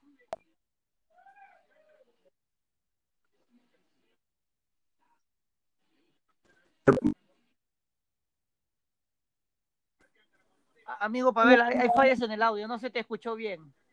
pero ahora me escuchas bien. Ahora sí, me estabas diciendo de que la cultura es una creación del ser humano, de su medio ambiente. su la, transformación que el ser humano hace eh, en el medio ambiente en el que vive, ya sea creando viviendas, edificios, eh, creando instituciones, creando incluso ya por el, por el lado metafísico, ¿no? El lado que va más allá de, lo, de simplemente lo físico, la creación de bailes, de historias, la creación de, pinturas, o sea, todo en general ah. va a englobar este, lo que es la cultura, tanto la cultura material, ¿no? que es lo que se puede visualizar, la, por ejemplo, la, Machu Picchu, por ejemplo, pero también está el aspecto, eh, digamos, inmaterial. Exactamente, exactamente. Que dentro de ello también sería el arte, por ejemplo, ¿no? Es una palabra, la palabra cultura eh, a grandes rasgos. ¿no? También se puede llamar que, la cultura vendría a ser la cantidad de, información que puede tener un pueblo, ¿no? Las creaciones artísticas netamente también, ¿no? Pero va en general, por, por ese lado. Claro, sí, sí, te preguntaba esto porque, bueno, tú eres docente, ¿no? Y, y dando pie a esto, yo supongo que tú das clases de, este tema sobre la cultura, he visto que das clases de literatura, de psicología, justamente de historia, ciencias sociales. ¿Y cómo ves tú el rol del profesor justamente en el impacto cultural en la sociedad? Bueno, eh, yo sí tengo, soy bien este, con este tema un poco extremista, si le, si le podríamos llamar un término radical, en este tema específicamente, hablando netamente del tema este, de la educación, ¿no? Porque en algún momento, Alex, hemos hablado de tema literario y ahí como que mi posición es un poco más abierta, ¿no? Como que bueno, depende de cada quien. Pero ya, hablando específicamente en esto, yo soy docente de carrera, o sea, no es que yo estudié una carrera y, por ejemplo, ¿no? Que he estudiado Derecho o he estudiado Ciencias Sociales y de casualidad, por no azares del destino, terminé siendo docente, ¿no? Yo decidí ser profesor desde secundaria ingresé a la... Por vocación. Por vocación. Me lo contaste en una entrevista anterior. Y por pasión. De hecho, este, postulé a la Cantuta, la Universidad Nacional de Educación, y luego a la Villarreal, y en las dos veces para la misma carrera. Y en las dos ingresé también. Pero yo soy este, eh, egresado de la Universidad Nacional Federico Villarreal. Y bueno, el rol, para ya no, no, no más, eh, para mí es fundamental en el sentido de que el maestro tiene en su poder, o sea, tiene a su disposición las futuras personas que van a ser los ciudadanos que van a vivir en sociedad. O sea, el profesor eh, tiene horas con los alumnos, vive con los alumnos, convive con los alumnos, se educa, de, se encarga de el tema formativo, enseñar el tema de los valores, el tema de, la convivencia, el hecho incluso de, temas para el desarrollo cognitivo de la persona. Entonces es, es fundamental, completamente fundamental. Un docente preparado, que tenga habilidades en psicología, tenga habilidades Em, de oratoria, tenga habilidades en su propio curso, en el curso que él va a manejar, ¿no? En la especialidad que él va a manejar, eh, puede llegar a los alumnos y puede hacer que ese alumno quiera mejorar su país, quiera mejorarse como persona, pero lamentablemente la gran mayoría de, mis colegas no están preparados por el tema está que al Estado, al Estado, al gobierno peruano, poco le interesa la educación, poco le interesa formar docentes, son los peores pagados, las facultades de educación de verdad dan mucho que desear y al final pues este, nos, nos mandan porque, en fin, yo, hablo de, la educación pública, ¿no? Porque sé que también hay colegios particulares que tal vez en ese, en ese aspecto sí tienen docentes eh, bien pagados, bien remunerados y por eso también tal vez la educación sea un poco... Eso es otro universo, digamos, que desconocemos. Exacto. Bueno, yo, yo dicto en colegio particular, ¿no? En colegios privados. Entonces, eh, pero mi fin siempre ha sido pues el tema popular, ¿no? Eh, del, el tema de, educación básica regular nacional. Y pues, este, como te decía, ¿no? lamentablemente el Estado no le interesa, la infraestructura en los colegios es pésima. hay, no hay ni siquiera psicólogos en los colegios, si hay, hay uno, para 500 alumnos. Entonces, es, increíble, increíble que, que, no se desarrolle el tema. Sí, bueno, va, por ese lado ese, Alex. Uf, entonces sí hay una fuerte crítica que estás lanzando, pero necesaria. Yo también estoy de acuerdo en la crítica que, que construyes. Y tú desde, bueno, desde tus aulas, desde ejercicio más que profesional, vocacional, ¿cómo tratas de mitigar estas, estos obstáculos? Ya, mira, va así más o menos ya. solamente para ubicarnos, existen los colegios del Estado, los colegios públicos, existen los colegios privados, como por ejemplo el Marcal, el, el Abraham Lincoln, el Salesiano, que son colegios, digamos, para élites económicas. O sea, que cualquiera así nomás no puede entrar. Con la digamos, de pitucos, para que entienda el público. Para, entenderlo tal cual, ¿no? Y ahí sí, pues tienen piscina, estudian música clásica, arte, literatura, se van de viaje de promoción a Europa. Bueno, ese es otro universo, como tú mencionabas. Pero también están los colegios privados para clase media, digamos que Pamer, el colegio Trilce, pues, que te cobran cuánto? 500 soles mensuales. A diferencia de otros que te cobran mil o miles. Entonces, ahí de repente una persona de clase media se puede forzar todo para mandar a su hijo ahí. Y, pero por último, están los colegios que son particulares, pero que te cobran la pensión 200 soles, 250. En mis clases, mis clases ya, yo, yo, tengo, yo soy docente desde el año 2008, hace 12 años, profesor, eh, sin detenerme, o sea, nunca he dejado de ser profesor y mi único trabajo ha sido de docente. En estos 12 años yo he trabajado, y te voy a ser sincero, en colegios para, de clase media, digamos, y colegios privados, pero, pero esos colegios pequeños, ¿no? Que son, no son tan diferentes a un estatal en realidad, salvo porque tal vez tengan un poquito más de horas de clase, que tal vez los profesores sean un poquito más especializados. Ahora, eh, yo me, me, he desenvuelto en ese ámbito, ¿no? Entonces ahora, ¿cómo, como tú me decías, cómo uno, qué se puede hacer para mitigar, qué se puede hacer para disminuir eh, la problemática educativa nacional? Bueno, lo que yo he tratado de hacer es involucrarme con, ah. mis alumnos y tratar de generar creatividad. O sea, no, no me he parado y he dicho, ya, van, van a leer tal libro, lo van a memorizar, el examen va a venir de esto. Si lo haces bien, tienes 20. Si lo haces mal, te jalo, eres un burro. No, para nada, ¿no? O sea, mis clases han tratado de ser dinámicas, donde los chicos hablen, participen. Si he tocado un tema literario, pongamos, este, la generación del 50, Julio Ramón Ribeiro, hemos leído con ellos eh, La botella de chicha, hemos podido leer El profesor suplente, Los guinados sin pluma, y he tratado que eso, eso no quede en eso, no quede como que netamente he, podido llenarme por el espíritu con los chicos, ¿no? Leyéndole, leyendo solamente el cuento, sino ir más allá, extrapolarlo a su realidad. Y ahora eso, ¿existe en la realidad? ¿Por qué tú crees que existe eso en la realidad? ¿Tú cómo podrías pensar Está bien, ¿ah? suena interesante esa clase. Y luego no solamente eso, ¿no? sino hay algunos alumnos que de repente no son mucho de hablar, entonces, pero sí de dibujar o sí de escribir. Entonces, por ese lado, a ver, eh, es libre, el que quiere, como tarea, porque eso es la, tarea, porque no, entonces, ¿cuál sería la tarea? Uno, que alguien me pueda hablar de la problemática de, ese cuento, ¿no? De la pobreza, de los niños trabajadores y todo, que lo pueda hablar con noticias que lea. Uno. Otro, si no te gusta investigar por ese lado, haz un dibujo relativo a ello. Otro, ponle un final, porque el final de Ribeiro es que Efraín y Esteban, eh, Efraín y Enrique, perdón, los dos niños, se van, se, van, luego que su abuelo se queda... Pero no se sabe a dónde. Exacto, un final abierto. entonces, es, mi, una tarea es, entonces, ¿cómo crees tú que terminará eso? Entonces ahí se va desarrollando el ámbito artístico, creativo, o para los que tienen esa tendencia, investigativo, social. ¿no? Ese, ese sería un micro ejemplo de lo que yo hago más o menos en mis clases. ¿no? Este micro ejemplo, permíteme interrumpirte, estimado, eh, grafica también las habilidades diversas, las capacidades diversas de, de cada estudiante.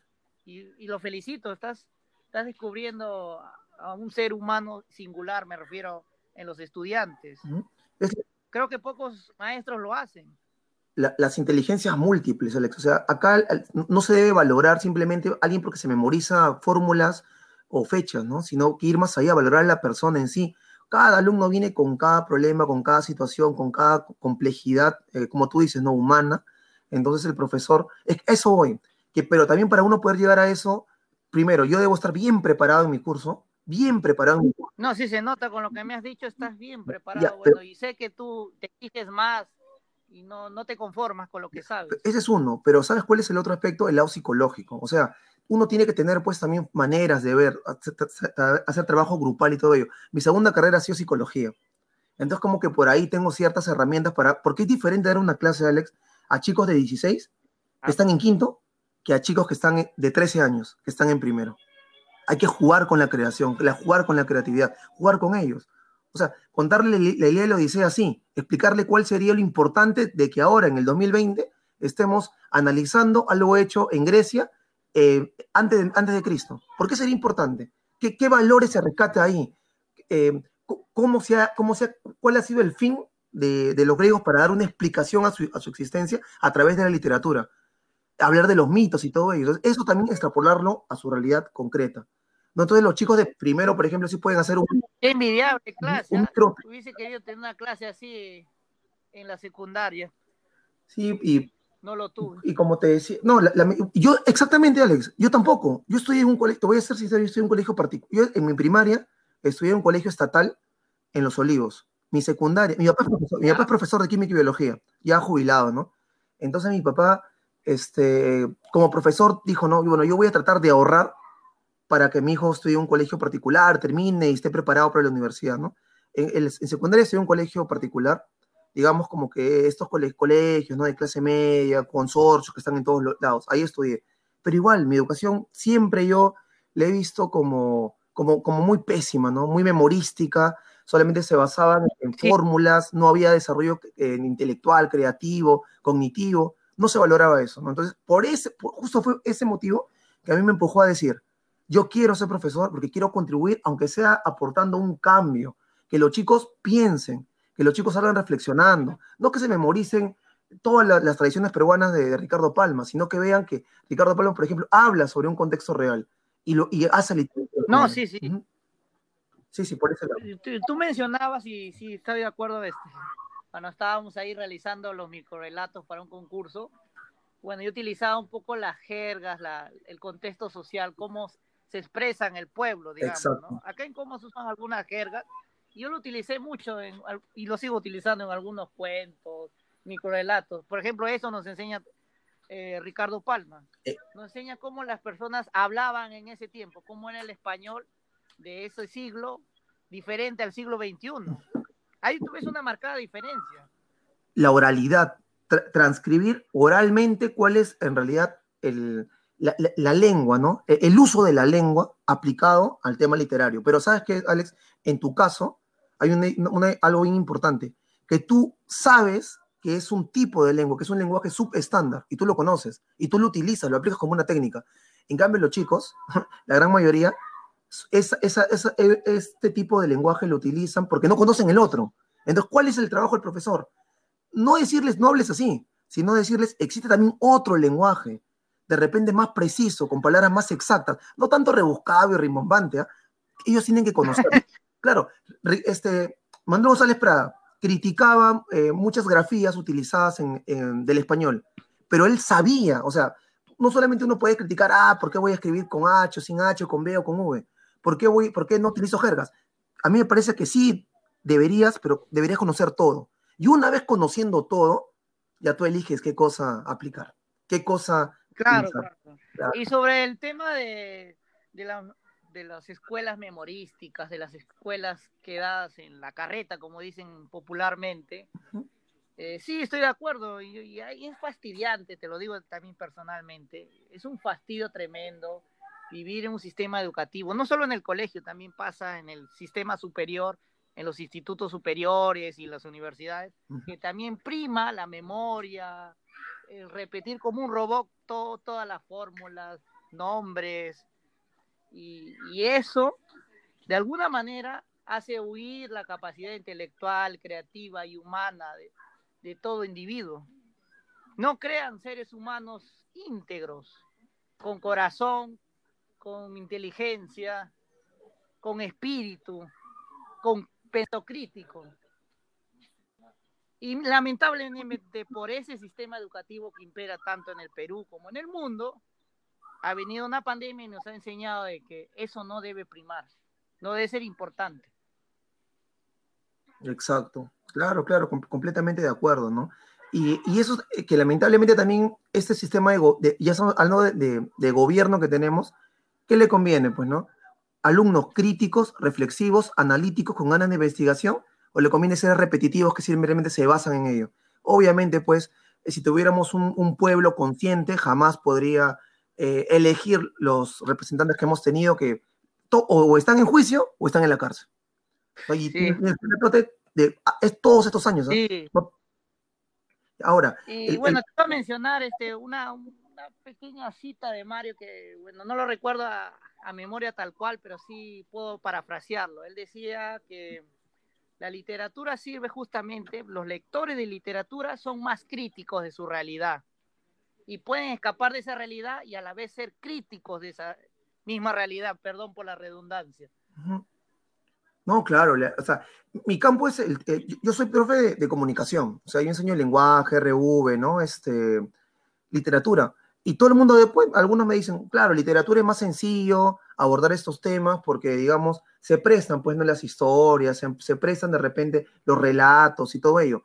Pero, Alex, se puede hacer con cualquier curso. Eso va a depender de la capacidad del docente. Por ejemplo, lenguaje, que es, o lingüística o gramática, ¿no? Uno lo puede ver como un tema este de repente muy teórico, un poco aburrido, sustantivo, adverbio, versión compuesta, simple ya. Sí, era aburrido. Claro, colegio, ¿eh? Es que es cómo lo abordas. Por ejemplo, a ver, yo con los chicos les pido, el, vamos a hablar de sustantivo. Al chico les digo, vamos, vamos a comprar el trome. El trome, ¿eh? que es un periódico, digamos, que tú sabes que su bagaje cultural, pues, es, eh, eh, no es desarrollado, más, no popular, amplio, ¿no? más popular, ¿no? Y ahora vamos a buscar el trome. Dentro del trome hay anuncios, ¿sabes? Anuncios este, en el sentido, por ejemplo, de servicios sexuales. Te lo digo así de frente, con alumnos de quinto secundaria. Y con alumnos entre la chacota y la broma, vamos a analizar las categorías gramaticales, o sea, el sustantivo, el verbo, el adverbio, el pronombre, el artículo, en esos anuncios. Y lo ponemos a analizar. Entonces ahí rompes con los chicos, porque estás eh, haciéndole aplicar algo que supuestamente es pesado y cansado a un anuncio donde una mujer está ofreciendo los servicios sexuales. ¿Y eso para qué me sirve a mí? Primero, primero, para que se concentren y, se, y ¿no? Señorita ofrece su servicio, entonces ofrece, ¿qué es? Un verbo. Señorita, ¿qué es? Sustantivo. Un sustantivo, eh, ¿qué más? Ofrece servicios, tal. Otra cosa más. Y luego hablamos del tema. A las mujeres, por ejemplo, y chicas, ustedes, muy aparte, ¿no? Lo que estamos analizando, ¿qué opinan sobre esa situación? De que una persona tenga que vender su cuerpo para poder sobrevivir en esta sociedad. ¿Qué, qué, qué les parece? Ah. Entonces, ahí tú le das un enfoque que va más allá de solamente agarrar un, un, párrafo y decirle ya, ¿cuál es el sustantivo? Márcalo. Si lo haces bien, te pongo 20. Si lo haces mal, te pongo 15. Si lo haces bien, eres un, eres lo máximo. Si lo haces mal, eres más o menos, y lo haces pésimo, eres un burro. Cuadrando a la gente. Entonces, hay, hay formas, o sea, se puede hacer en, en, en cualquier curso. Si enseñas geometría. Sí, bueno, lo, lo, lo malo de, de, este sistema educativo es que predomina ese, esa calificación de eres burro, eres inteligente, uh -huh. y esto es así, esto es así, esta es la verdad absoluta, esta no es, no es la verdad. Y como tú lo planteas en la clase, puede ser controversial, pero también es un poco jocoso, alegre, para introducir el, el tema, el conocimiento, pero no de una forma rígida. Exacto. Y me parece espectacular que hagas ese, esas clases dinámicas, que como te digo, no lo he experimentado, ni creo que ni muchos jóvenes ni niños lo experimentan, eh, aquí en el Perú por lo menos, no sé cómo será en el mundo. Y como yo creo que escuché también, es Alex, la conversación que tuviste con Walter, me, me mencionas, este, con el escritor Walter, eh, ahí hablan incluso hasta de música, y hablan de la música es parte del ser humano, y los chicos escuchan bastante música, y la música que impera en este momento es el trap o reggaetón. Entonces, con esas mismas canciones, para yo no alejarme de su contexto de realidad, porque también hay que investigar en qué están, en qué están ellos, en, cómo se desenvuelven, utilizo las canciones de Maluma y sus, y sus cuatro babies, la pongo ahí y comenzamos a analizar la letra. Entre broma y broma, vamos viendo qué posición tiene este personaje, qué palabras utiliza, la rima, la métrica y todo lo demás. O sea, como te digo, esto, e, y esto es también este, ver cuáles son los sustantivos, saber si, si está construida la oración de manera correcta, incorrecta, ¿no? Entonces, se puede hacer eso. Hay que también conocer el mundo de, de los adolescentes. Los profesores no tienen mayor interés, lamentablemente. y cuéntame una anécdota justamente sobre, sobre esa clase de, de una canción de Maluma, para alegrar esta entrevista un poquito. Lo que pasa es que dentro de, eh, para hacer una sesión de aprendizaje, uno tiene que ver por pues, los momentos, los tiempos, ¿no? ¿Qué recursos va a utilizar? Justamente en una, en una de esas canciones, en una, perdón, de esas sesiones, era analizar la oración simple, ¿no? Una oración con sujeto y predicado, ¿no? Con un verbo simple. Y ver ahí, pues, este, cuál era el sujeto, cuál era el predicado. Entonces, justamente, yo había escuchado esta canción y me había puesto a analizar un poco la letra, ¿no? ¿Qué hice yo en la clase, no? Eh, hice que los chicos eh, traigan la letra de esas canciones mira, formé grupos, entonces ahí el chico se mueve, ya no está estático, no está sentado. Formé grupos, hice que cada grupo haga un papelógrafo, este, ponga los eh, fragmentos o extractos de, las canciones de Maluma, no solamente eso, otras más, lo hemos colocado al frente y cada grupo expuesto primero, primero, la parte, mire, profe, acá, está, acá hay una oración, acá hay otra oración, acá hay otra oración, ya listo, todo el mundo lo ha visto, pero post, post y hemos, cada grupo corregía, ¿no? Sí, profe, pero acá no, no, le he analizado bien, porque la oración termina acá. O esta no es una oración, profe, mira, es una frase. ¿Por qué? Porque es una frase. Porque en esta parte no afirma, no niega, no pregunta, no desea, porque una oración tiene características, pues. Ahí, estás viendo cómo ellos, como está lo más cercano, están aplicando las características teóricas de una oración, están ¿Ya? analizarlo. Y por último, ya para rematar, faltando, ya como yo todo está con tiempo, ya chicos, último 10 minutos, esto van a ser puntos extras. ¿Y qué opinan de la letra?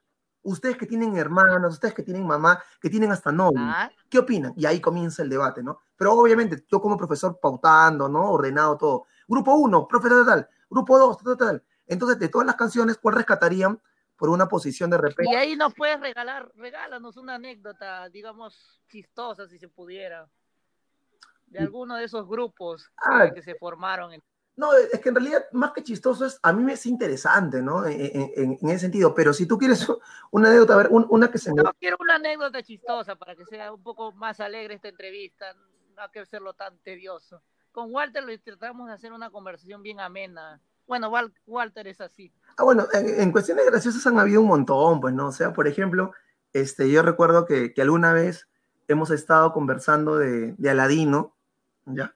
¿ya? Ahí los 40 ladrones entre otras, ¿no? Y pregunto así, a ver chicos, ya le habíamos leído estos pequeños, estos pequeños cuentos, ¿no? Que están dentro de la obra Las Mil y una Noche, con los chicos de, creo que segunda secundaria, no lo habíamos leído, y yo le digo, ¿y quién, eh, saben ustedes quién es el autor? Y por ahí una chica alza la mano y me dice, sí, profe, Disney. Y te risa, ¿no? Porque, claro, ella, porque se imaginaba, claro, como lo ha visto, pues, este, en en la película. se imaginaba. Pero sí son bien ocurrentes. O sea, cosas así, ¿no? Son algunas respuestas que los chicos dan que me hacen a mí este, reírme. Y yo, no, yo tal vez he estado hablando con, con el hígado. No, pero está bien. Pero yo soy un ambiente cálido se comienza la clase. No, no, claro, o sea, yo te hablo a ti como personas adultas, Alex, desde un este con el hígado te estaba hablando, pero yo en mi clase soy un materrisa. No, no, no creas que yo, como, yo voy a, a mi clase serio, molesto, ya. No, al contrario, voy, me río con ellos, conversamos. Más que adulto te diría ser humano. No, no, no, sé si soy niño, joven, adulto, solo soy ser humano. Así definiría mi, mi existencia. Claro, claro. No, no, claro, me refiero a la madurez para tocar este tema, ¿no? Un tema un poco álgido, porque, ah, claro, a un niño de 11 años, pues, no le voy a hablar como te está hablando a ti, pero en, mis clases, sí, yo sí soy bien, bien gracioso. O sea, es raro, ¿ya? Porque yo en la clase soy gracioso, pero en los pasadizos todo me ven como que más serio, ¿no? Y eso también es increíble, porque yo nunca he tenido que utilizar, eh, digamos, el grito o votar a la gente de un salón para que esté tranquila. Y mis colegas me dicen, oye, ¿cómo haces eso? Ya que lo veo que los chicos participan. Qué bueno, justo te iba a preguntar eso, ¿cómo lo, lo haces? Sí, entonces es, como que yo, ah, no, pero yo sí, o sea, yo entro y como que hay momentos para reírnos, momentos para trabajar en grupo, momentos para, para, que se puedan, para que se puedan parar y hablar los chicos. O sea, todo el mundo puede hablar en mi clase, porque es comunicación. Eso es lo que no se entiende, es comunicación. Lo que es comunicación para que se comuniquen. Claro que el profesor tiene que darle todas las técnicas, las herramientas, para que ellos puedan hacerlo de manera este, oficial, de una manera correcta, y también de la otra manera, la subestándar. O sea, cuando hago la clase de, de, los niveles de la lengua, es también interesante porque los chicos este, comienzan, ¿no? Ya a ver ustedes cómo sería una conversación, le pongo el caso, ¿no? Eh, con un nivel subestándar. Y, ahí, y los chicos ahí desatan todo. Imagina, ah, ya me acordé de una anécdota. Ya una vez estaba en, esto, salieron dos chicos, salieron dos chicos, pues, al, habíamos niveles de la lengua, ¿no? El nivel estándar, el sub, el subestándar, el super estándar. Entonces, y, le di textos, le facilité textos. Entonces un grupo sale, ¿no? Nivel super estándar, y comienzan a hablar con un lenguaje académico, ¿no? Y, luego se ah. sientan, ¿ya? Luego viene el lenguaje estándar, el, el, coloquial, ¿no? Se sientan. Y acá pasó, Alex. Los pongo a los chicos a hablar en el lenguaje subestándar, el lenguaje vulgar ah. con jerga, ¿ya? Y comienzan a hablar a, oye, concha tu madre, que si te he hecho ¿qué va a pasar? Así están hablando, Alex, y entra el coordinador al salón escuchando así, estaban delante. Y se queda como que sorprendido, ¿no?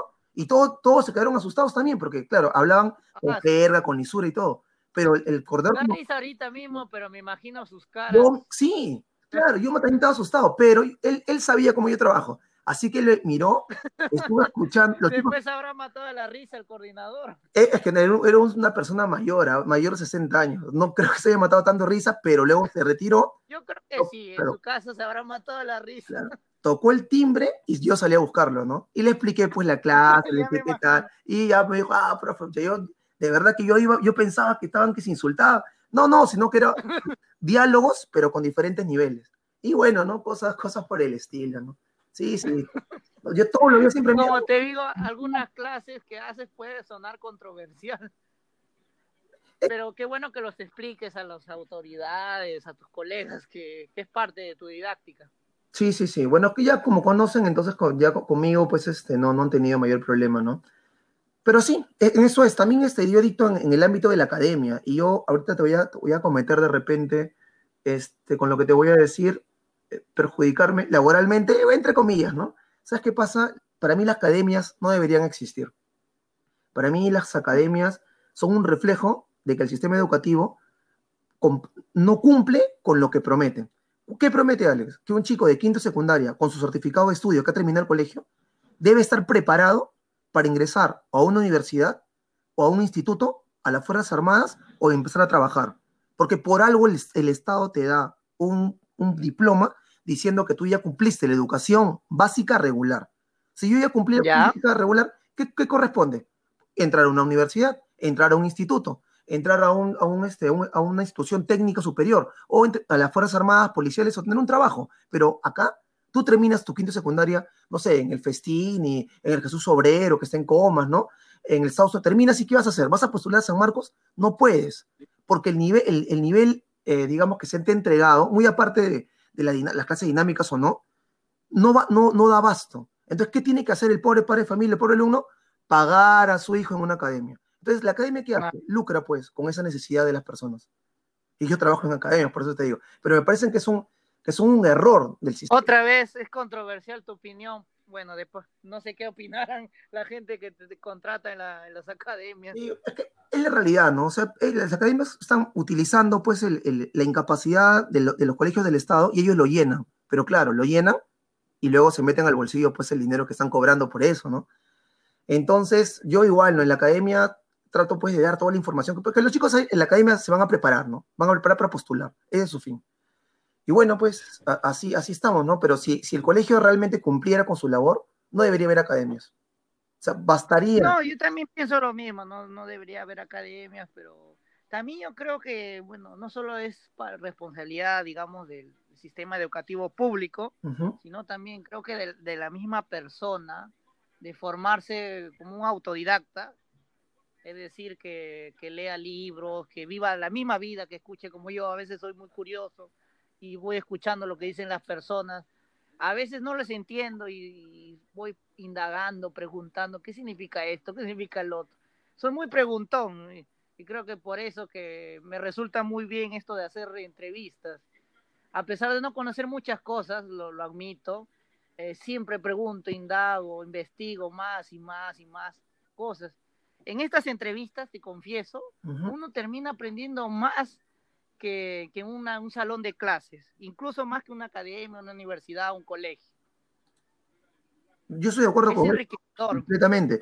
La, la, formación en la universidad para mí, Alex, ha sido, así siéndote lo más sincero posible, un 20%. Todo lo demás yo lo he aprendido en simposios, en conferencias, con círculos de estudio, autodidacta con compañeros, leyendo por mi cuenta, viendo películas, viendo series, viendo documentales.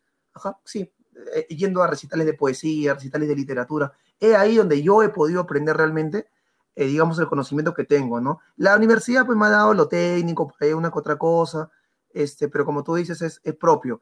Claro, eso yo te lo digo ahorita como una persona pues ya que, te, que ciertas experiencias, pero un, un niño de 11 años, de 12 años, si el profesor no despierta en él eso que tú mencionas, que en tu caso, digamos, de repente ha sido un poco más, más natural, ¿no? Pero en los chicos no se despierta el hecho de querer investigar, saber, comprender. De, cuando terminen el colegio van a seguir en lo mismo, tal vez pueden entrar a la universidad, terminan su carrera, se dedican a su, a su trabajo y ahí quedan no, no hay mayor este aporte social. Eso quiere el sistema educativo, unos robots, como lo digo yo, unos autómatas. Autómatas, exacto.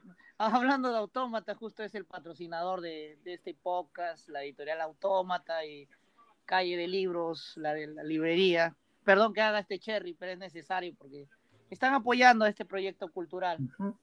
Y quería mencionarte algo, justamente que se está viviendo la euforia de la Champions League de las elecciones, de los mundiales de fútbol. Creo que seguramente habrán hablado eso en tus clases. Sí, lo habrás utilizado como tema, supongo. Sí, yo... ¿Podrías contarnos alguna anécdota? A ver, yo realmente, yo personalmente no soy, no soy de ningún equipo de fútbol, ni veo tampoco este campeonato y todo eso, pero mis alumnos sí, pues, ¿no? Completamente y todo lo demás. Entonces, ¿hubo, hubo alguna vez, alguna vez, Alex, yo trabajo en, por lo, en Cono Norte, eh, lo, máximo que llevo Centro Lima, pero Puente Piedra, en Caraballo, Comas, ahí son las zonas donde yo, donde yo dicto clase. Entonces, hay, hay chicos pues que a veces son bien, algunos hasta fanáticos, ¿no? De, de esto de, los equipos de fútbol y todo lo demás. Y alguna vez, en, en, alguna clase que yo he estado conversando, yo les preguntaba también eso, ¿no? ¿Y por qué son hinchas de la U, de la Alianza, o de Barcelona, de Madrid, ¿no? Entonces los chicos tienen muchas respuestas para ello. Entonces lo, lo que yo les pedí era que justamente me relaten un, cuento con, con, este tema. Y eso... Ribeiro tiene varios cuentos así de... de relacionado con fútbol. Sí, sí, sí. Claro, hay, hay varios escritores. El fútbol es un, un tema de, de, pasiones, de pasiones completamente, ¿no? Entonces, por ese lado, en realidad no es un tópico que yo, yo he utilizado mucho. O sea, no, no es... He, he podido utilizar hasta la música, ¿no? Pero el fútbol en sí mismo no tanto, no, no, no tanto. Yo creo que deberías aprovecharlo, pero para, para los jóvenes, no sé, es mi opinión. Creo que estudiarlo y aprovecharlo más a fondo. He visto desde mi juventud en el colegio que el fútbol estaba en boca de todos, como se dice popularmente. El deporte rey, pues, ¿no? El deporte rey, claro, sí, sí, mueve pasiones a nivel mundial, pues, por supuesto. La, el, el... mueve millones también de dólares, también. Sí, por ese lado va, va, mi crítica, más que todo. Más que al juego en sí mismo, ¿no? Que porque a mí me encanta jugar fulbito también, no, no creas. Este, con mis alumnos siempre he ido a jugar pelota. De hecho, con los alumnos de quinto, cuarto. ah, profe, el viernes, puede ser en la como yo vivo cerca del colegio, aún en los colegios que dicto, ah, nos encontramos, hemos jugado, hemos peloteado, ¿no? Todo bien. Pero con el tema millonario y todo eso, ya, ya de la corporación que se ha hecho, sí, yo ahí un poco como me alejo, me alejo un poco de eso, ¿no? Pero bueno. Bueno, te respeta. Me, me contabas que había una dinámica que hiciste la, la anécdota, no lo terminaste de, de redondear. Como te digo, ¿no? El, el, el, final fue los cuentos, cuentos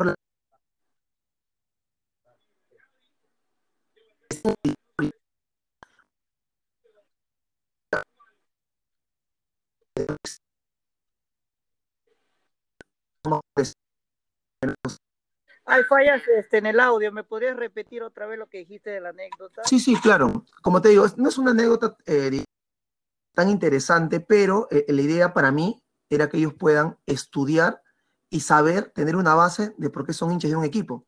Entonces, ¿cuál fue? Hacer un cuento, pero, pero no era un cuento hecho solamente, ah, me gusta el fútbol, no, sino que dentro del cuento tenga, por ejemplo, eh, cuándo se fundó su club, quiénes son los, máximos ídolos, cuántos campeonatos nacionales e internacionales tienen, eh, si alguna vez han defendido, cuál fue su primer estadio.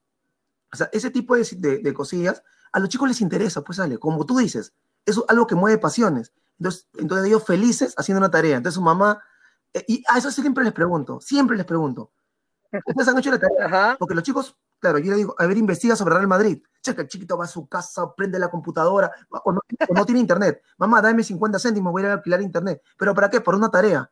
Y su mamá, oye, ¿de cuándo acá esa tarea? No, es que el profe me ha dejado. Y entonces, tú ves, como tú me has dicho, muy buen aporte. Como es un tema que les interesa, hacen las tareas. Y ahí tú ves pues su redacción y toda su investigación. También es controversial para los padres, dirán, oye, mi hijo está perdiendo tiempo. Claro, pero digamos que dentro de lo que es la currícula está la parte de la redacción, ¿no? utilizar las comas, los puntos, las tildes, los guiones. Entonces, este, por ese lado, como que ahí yo tengo mis... ¿Quién sabe? De repente estés formando un periodista deportivo en, tus aulas. Por supuesto. ¿Quién sabe, no? Por supuesto. ¿Quién sabe? Ah, no creas. Alex, yo he tenido la, grata sorpresa, porque como te digo, yo soy profesor desde el año 2008 al año 2008, ah. este, que ya pues ya tengo alumnos que han terminado el, colegio, que han, estado que han terminado la universidad. Entonces, este, ya pues me, he topado con, personas que me han dicho, profe, gracias a usted, yo aprendí eh, el tema psicológico. A pesar de que yo, usted no me dictó de psicología, pero siempre tocaba el tema, porque yo por mi segunda carrera, ¿no? Y la carrera, yo son psicólogos, tengo, tengo también este, alumnos que han estudiado literatura pura. Y es más, tanto así que en la revista que yo estoy, digamos, este, dirigiendo con otros compañeros más, llamada Notas Contraculturales. Notas Contraculturales, hay alumnos que están ahí participando. Eh, han aportado con algún... Justo te iba a enviar, me hiciste acordar, te voy a enviar hoy día mismo un micro relato, poema, cuento, puedes decirme por un texto. Ahí está, y también ese es un cherry, ¿no? Ahí está, por si acaso, fin de este mes, faltan una semana más para que puedan enviar fotografías, eh, micro relatos, de repente un cuento corto, eh, incluso este, poesía, artículos de opinión, artículos de reseñas, artículos de reseñas de libros o de películas o de series, eh, la revista Notas Contraculturales, eh, encantado de, este, de recepcionar y luego publicar. La publicación va a ser antes de primavera. O sea, creo que el, 22, 21 de, septiembre. Ahí está en, la, en el afiche que está en la página Notas Contraculturales. Bueno, y eso, pues. Muy bien. Continúa, porque has hecho un pequeño cherry y no cerraste también la idea esta vez. Sí, yo a veces me quedo con cuestiones abiertas. Sí, sí, sí. Entonces, como te decía con, los alumnos, que yo me he topado pues con alumnos que ya son profesionales y muchos pues este, o sea, imagínate que yo estoy tranquilo, ¿no? En mis redes sociales y me aparece un mensaje. Yo veo, profesor, ¿se acuerda de mí? Usted me enseñó en el colegio Saco, de los Olivos, de Udoy, es redes sociales, lo he encontrado y quería darle pues mi agradecimiento. Ya, eso, eso es para mí lo más emocionante que pueda haber, Que un alumno reconozca tu chamba, que un alumno valore el trabajo que has tenido, que valore el esfuerzo que das, porque tú te das cuenta, pues te das cuenta cuando un profe viene a hacer hora, cuando un profe viene a cumplir, o cuando un profe viene y, de verdad le apasiona lo que está haciendo. O sea, se siente en el ambiente. Ahora quiero comentarte algo para, para romper el hielo, como dicen ah, también popularmente. Eh, hablando, justo hablamos un poquito de fútbol y bueno, lo toqué porque ahorita en estos momentos me he enterado de que el Bayern ha metido un gol al Paris Saint Germain y parece que está ganando la Champions. Y sobre eso también te quería hablar. A veces habían clases, yo también tengo estos recuerdos así remotos, donde al día siguiente se hablaba de un partido de fútbol que había sucedido la noche anterior. Digamos, una clasificatoria. Y todo el mundo hablaba en la clase. Y yo creo que los profesores tampoco aprovechaban ese momento, digamos, de efervescencia de los alumnos. Y creo que los alumnos estaban siempre distraídos, no, no sé si tú lo has notado en las clases. Ah, sí. No podían concentrarse en el tema. Claro, por ejemplo, este, el año pasado, el 2018, pues, justo yo estaba trabajando en ICA en esa época, tres días a la semana me encontré y se dieron la, se dio el mundial. Y eso fue muy, muy bonito, fue, fue muy bonito porque recuerdo que el partido que Perú jugó, el último partido, me tocaba estar en ICA y con ellos, ¿no? no sé si me acuerdo, si habrá tenido que ser entre miércoles o viernes, porque yo dictaba esos días. Y todo el día siguiente la gente celebró como locos, se emborracharon. pero el, tema está de que, de que fue durante la clase de colegio, porque como estaban ellos en Rusia, pues era diferente, ¿no? Entonces estábamos, creo que fue un jueves, y todo el colegio se paralizó, el colegio y el director, por presión popular, tanto de docentes como de alumnos, porque habían padres de familia, habían padres de familia que decían, mañana juega Perú, está jugando el Mundial, solo son tres partidos la primera fase. Yo no mando a mi hijo al colegio.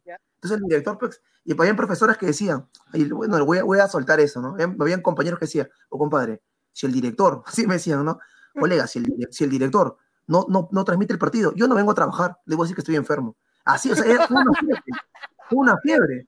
Y al final el, director, ¿qué hizo? Agarró los, este, e, estas, eh, bueno, donde se proyectan las clases a veces, porque en el colegio que no estaba en ICA, sino un colegio, digamos, eh, que tenía, pues, ¿no? Su infraestructura muy, muy bien elaborada, tuvo que abrir pantallas enteras para que los, tanto primaria como secundaria, puedan ver, pues, el, partido. Lo vimos juntos.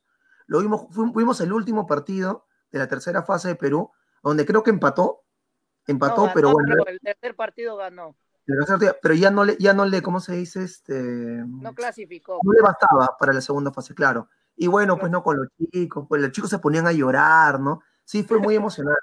Yo traté de hablar con ellos, ¿no? También conversar un poco. No, no hice clases, te voy a ser sincero ya. Después de eso, después de ver que Perú quedaba ahí, entrar al salón con todos los alumnos, ver a los, chicos, no, no se pudo, ¿no? A mí un poco hablé del tema.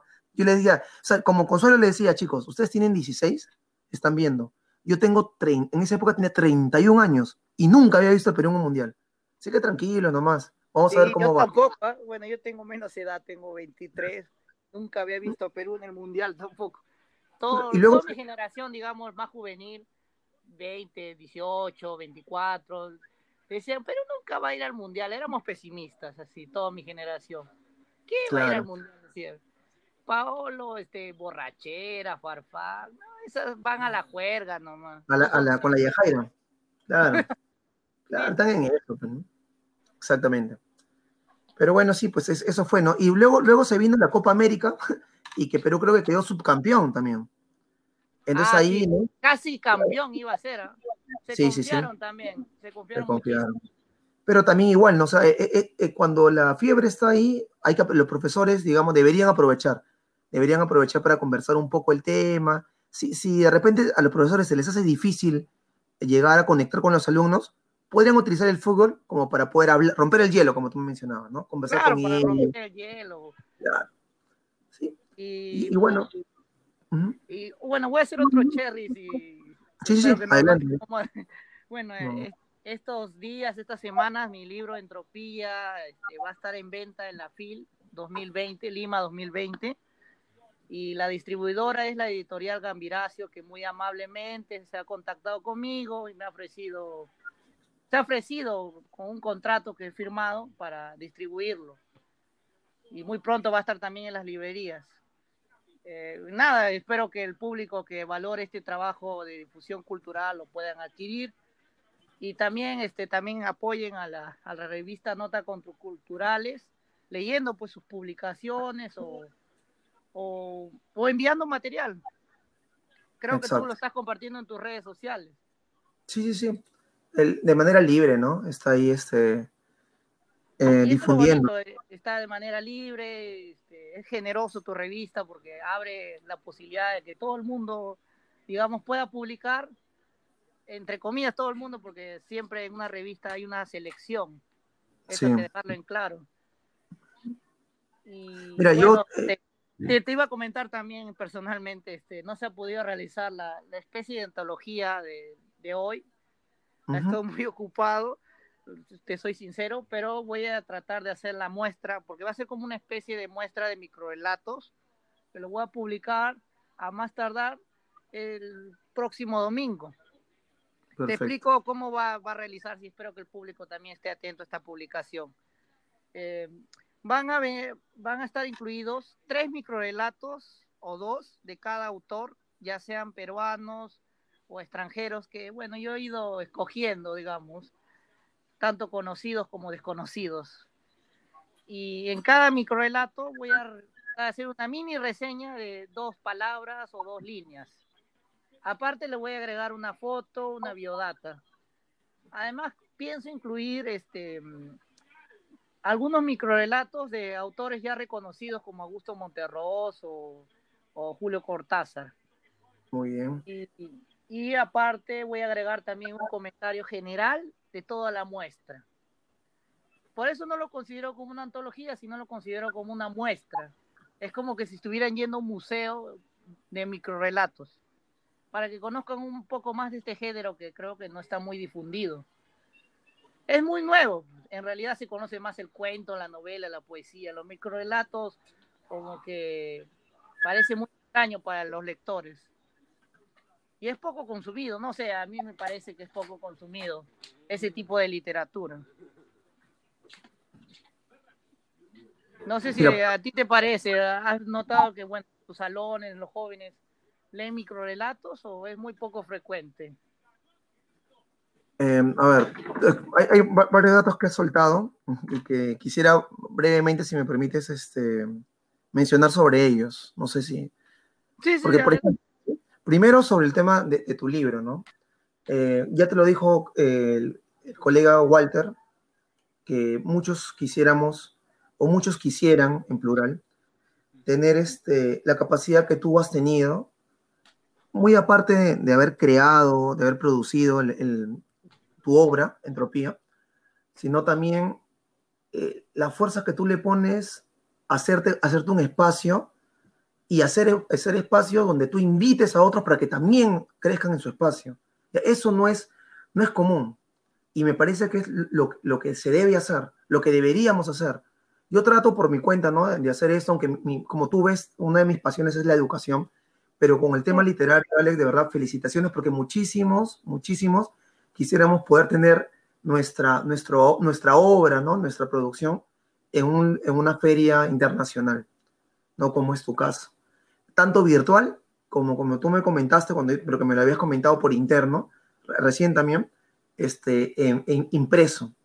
No, qué bueno, ¿no? Te felicito de verdad. Qué bueno que alguien como tú, que esté luchando, avanzando a, a corta edad, ya tenga esto, este logro, pueda tener, sea parte de su currículum un ejemplo, ¿no? Un ejemplo para cuántos jóvenes que están también en esto, que piensan que solamente escribiendo y está.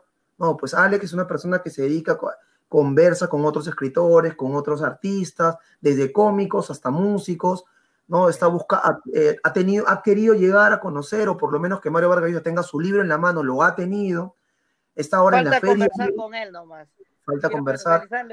Una entrevista. Ya le envié algunas preguntas y espero que, que acceda porque veo que tiene muchas entrevistas, muchas conferencias. También va a participar en la Feria del Libro, por los adelanto, el martes 25 de agosto a las 9 de la noche. Lo pueden ver. Ahí va a estar en Facebook. Perfecto. Entonces, bueno, por ese lado eso, ¿no? Eh, mis felicitaciones y mis respetos en ese aspecto. No, el otro punto... gracias. Eh, humildemente uno va caminando sus pasitos, digamos. Claro, y, tienes un podcast, un canal de YouTube, un blog, aparte de tu, de tu página personal, bueno, creo que todo, todo ese aspecto es, un respeto único, ¿no? Y tú pues eh, no eres parte de, de la élite que la ha tenido todo fácil, que tienes un tío que es ministro de Cultura. No, no, no. Desde abajo luchando. eso es valorable completamente.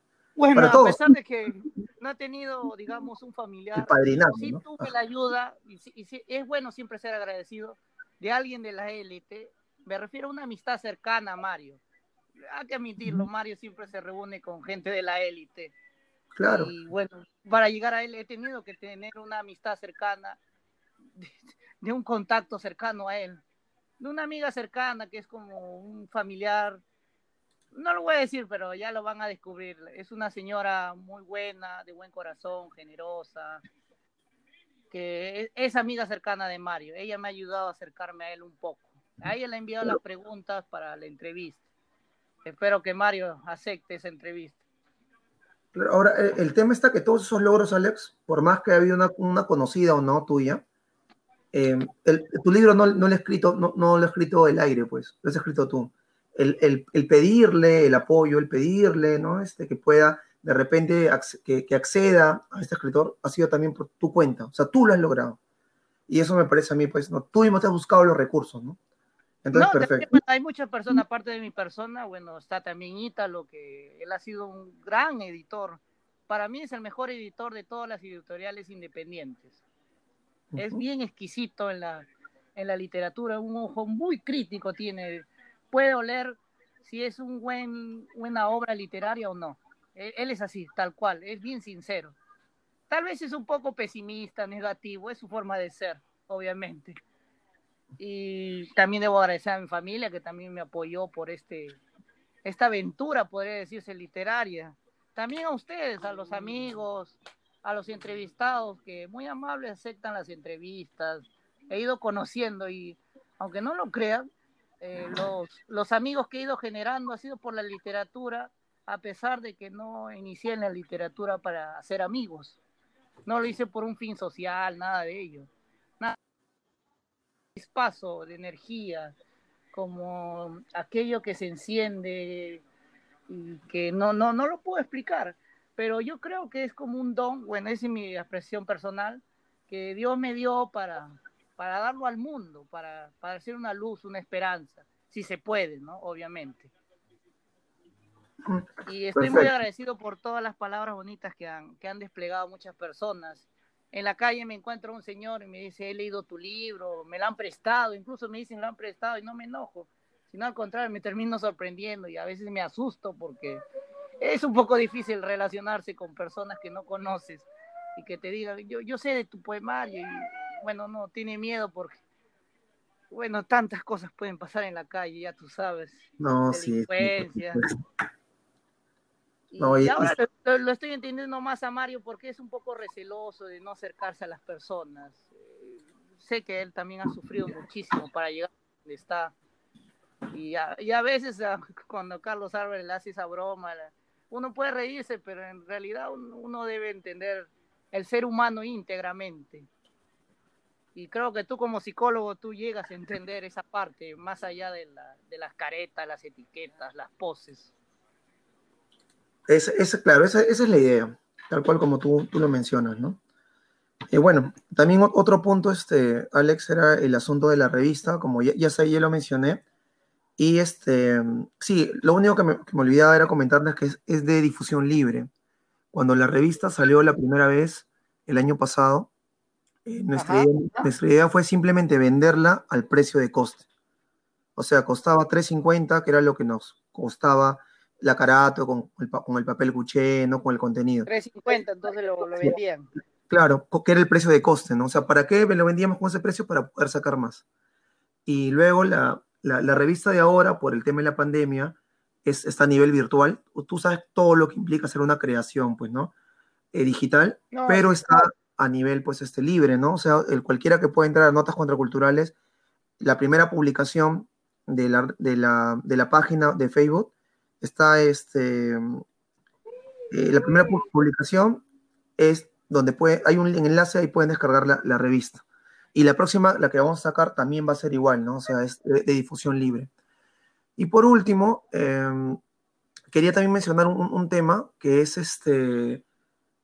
Lo que tú acabas de mencionar el último me da bastante, me da pie para eso. ¿Cuál? Que tú me dices que han habido personas, probablemente más que todo virtualmente, gente que has conocido, conoces o, o de repente no tan conocidos, que te han dicho, he leído tu libro, ¿no? Que te han dicho, sé quién eres, sé que escribes, ¿no? Te han felicitado por las entrevistas. Yo sé que hay muchísima gente que, que, ve tus transmisiones, que escucha tus transmisiones y que tú no sabes quién, o sea, tú no sabes que lo, que lo están escuchando. Por ejemplo, ¿no? No creo que tú, pues, este, de repente sabías que yo había escuchado la conversación que tuviste con Julio Barco, que también la escuché. También escuché de corrido con, con Walter, ¿no? yo te lo estoy comentando. Y así como yo, hay muchos y dicen, bueno, pues no, que Alex es eh, multifacético, ¿no? Bien dinámico, entrevista tal, entrevista tal, a Carlos Álvarez también lo he visto, a tal payasito también lo he visto, ¿no? Un payaso reconocido. claro. exacto. Entonces, ahí está, ¿no? O sea, lo aplico en, mi caso, ¿en qué sentido? Yo tengo un canal de YouTube desde el año 2016, ¿ya? Actualmente, actualmente, muchos docentes, muchos colegas, por el tema de las clases virtuales, están aprovechando esas circunstancias para grabar sus clases, o sea, para registrar de manera audiovisual sus clases y lo están subiendo a YouTube. Perfecto, ¿no? Como un aporte al tema cultural para los chicos que de repente no, no tienen el acceso para pagar una academia, un colegio, o quieren repasar, ahí está. Ah, yo lo vengo haciendo antes, antes de pandemia, desde 2016. ¿Qué hacía yo? Con un celular, con una cámara celular, se grababa la clase y ya, pues no, luego lo, lo subía a YouTube para compartir. Entonces, Alex, hay, eh, tengo, alguna vez hablé contigo sobre este tema, eh, yo no, no cobro pues absolutamente nada por YouTube, tengo casi 4.500 suscriptores en ese canal y te juro que me he topado con muchas personas que me han escrito, ¿no? Bastante, ¿eh? Profesor, muchas gracias. profesor, su clase, le, he visto, no lo conozco, pero le agradezco mucho por hacer esto, por hacernos llegar. Y alguna vez he ido a alguna academia, he ido a una academia y ha venido un chico, profe, profe, usted está, tiene su canal de YouTube, ¿no? Usted, enseña literatura, ¿no? Usted ha hecho el video de Ollantay, bien gracioso. Así. Y eso pues a mí me ha llenado pues de, felicidad, ¿no? De saber de que hay chicos que valoran el trabajo, que valoran lo que se está realizando, ¿no? Bueno, eso te lo, te lo quería comentar, ¿no? No, sí, sí, muchas gracias de todas maneras por, tus palabras. Eh, siempre es bueno agradecer, ser agradecido con las personas que te ayudan o que hablan bien de ti. Exacto. Inclusive de las malas experiencias también se debe agradecer en cierta forma, aunque duela al principio. Eso también lo he ido aprendiendo. Por ejemplo, de los malos amigos o los traidores, que bueno, me ha pasado algunas veces y lo he retratado en mis poemas, también he aprendido de ellos y les agradezco. He aprendido cómo es la hipocresía, la traición. Parece chistoso, ¿no? Agradecer lo malo. Claro. Pero es, es, es, parte de, ¿no? O sea, en esta vida encontramos todo tipo de personas y es bueno pues saber con quién no cuentas, con quién sí cuentas y con quién nunca contarías. cuentas, este, también en mi familia, no hablo de mis padres y mi hermano, hablo de, de tíos, que he encontrado que mis tíos han vuelto más ambiciosos en esta cuarentena. ¿A qué me refiero? Desean el lugar donde yo vivo, un cuartito pequeño, bueno, tú lo has visto, ¿no? En mis videos. El cuartito pequeño donde yo vivo, hago mis grabaciones, escribo, acá he hecho varias cosas, he vivido, escrito. Quieren que, que me vaya de esta casa por, por, ambición, mis tíos quieren vender la casa, la casa de mi abuelita, de mis padres, a toda costa, y vienen a golpear a mis padres, a mis, a mis hermanos, a insultarme a mí, y yo me opongo con todo, mi papá, mi hermano y mi mamá, en la venta de la casa que nosotros hemos ido construyendo, armando, y digamos, hasta lo queremos tanto esta casa que a pesar de que uno pueda desaparecer, me refiero físicamente, biológicamente, uno va a morir tarde o temprano, espero que suceda de aquí a, a 70 años, por lo menos viva un buen tiempo. Esta casa yo quisiera que sea un museo, así como algunos escritores lo han tenido, y, no me gustaría que lo vendan esta casa y también por ahora no, no tengo los recursos para irme a otro lugar y le he guardado mucho cariño a esta casa y me apena conocer, pero a la vez me agradezco conocer a los familiares, a esos tíos que son ambiciosos y que quieren vender la casa donde uno vive por, por necesidad, ¿no? no es porque uno sea rico, a veces le insultan a mi padre, le dicen, él es millonario, ¿por qué en una casa viviendo de, de tu abuelita? pero en realidad mi abuelita nos otorgó esta casa porque tenemos necesidad de vivir. Exacto. Eh, perdón que haya dicho este, este tema personal, pero... No, no, no, no creas. Este, mira, acá estamos hablando, como tú dijiste hace un momento, como seres humanos, ¿no? Y estamos hablando a ese nivel, con esa, con toda esa integridad, ¿no? Eh, es, es, este tema que tú mencionas no es un tema ajeno a la gran mayoría de personas siempre existe esta cuestión entre temas familiares, ¿no? Este, de, de tíos que saben que de repente, o familiares que saben que de repente favorable, no, no, muy beneficiosa, y como sea, por un tema de ambición, de lucro, querer tener más, más, como sea, no les interesa el tema humano, no les interesa el tema familiar incluso, muestran quiénes son, muestran que realmente... Sí, mis tíos tienen te, cuento, mis tíos sí tienen casa, tienen lo necesario, ¿no? Sin embargo, quieren, quieren tener más, quieren tener plata. A costa de la, de la tranquilidad de otra familia. A costa de la tranquilidad de ustedes. Sí, a costa. Claro. Sí, a costa de la tranquilidad de nosotros. Que no incomodamos a nadie, este, incluso ayudamos en, en construir la casa, en pagar las deudas como el agua, la luz, todo, y no, no incomodamos pidiendo comida, ¿no? nosotros compramos nuestras cosas humildemente. Ni siquiera ellos apoyaron para que mi libro salga a flote, no, no me dieron ni un sol, nada. Bueno, así vamos, vamos a ir encontrando pues, ese tipo de personas, ¿no? Pero como tú bien dices, se aprende, se aprende de todo ello para saber que, pues, qué pena que los seres humanos tengamos que estar alerta a veces. No, no podemos hacer otra. No, no podemos mirar. Sí, pero sí quisiera hacer un pequeño homenaje antes de, concluir esta entrevista porque mi batería se acaba de la, de la tablet donde hago esta transmisión. Muy bien. Eh, un pequeño homenaje a mi tío Juan, que, que, en paz descanse, porque en realidad no sabemos dónde está. Él se desapareció hace más de 10 años. Rayos. No sé si en, en Ayacucho, pero se desapareció, nunca más volvió de esta casa. A mí me huele, eh, voy a lanzar la sospecha, de que la familia lo desapareció también por la misma ambición. ¿Lo desapareció o lo mandó a matar? Digo como sospecha, no puedo confirmar nada. Claro. Pero yo lo, lo homenajeo siempre, hasta está en mi libro, los que puedan leerlo. Ahí está su nombre, Juan Llerena Ríos. También homenajeo, hablando del tema de educación, a un profesor también quisiera homenajear, que influyó mucho en, mi pensamiento crítico, digamos. Estoy hablando de Ever López León, que también falleció hace cuatro o cinco años, cáncer de colon, falleció y bueno, yo lo tengo muy presente, siempre me hablaba, así como tú era, era un gran conversador con los alumnos, mm. sobre todo con algunos alumnos que eran, digamos, entre comillas, diferentes, los raros del salón. Ya y conmigo hablaba muchísimo, me decía, ves, a ti te dicen loco, pero acuérdate de esa historia de Don Quijote de la Mancha. Acuérdate de esa historia, me decía. Él también le tildaban de loco.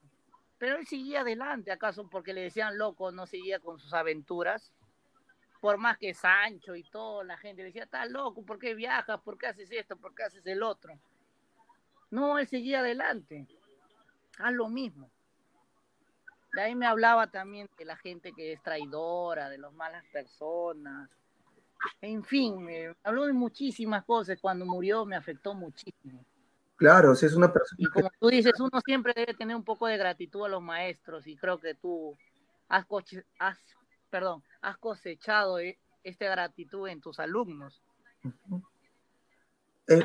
Y yo también. Espero, ¿no? Yo también. Espero eso, espero que, que sí, los chicos, pues, este, como tú dices, ¿no? Que así como tú acabas de hablar ahorita de, de ese docente que has tenido, que se dio el trabajo de hablar con, de repente, las personas que eran un poco excluidas por, por las habilidades que tenían, y que tú reconoces eso, yo también espero, pues, ¿no? Que, que, que mis alumnos en algún momento, ya me lo han hecho, ¿no? Yo no tampoco no voy a ser mezquino, lo han hecho en diferentes ocasiones, pero lo sigan haciendo, ¿no? Ahora en adelante. Sí, sí, así es, Alex.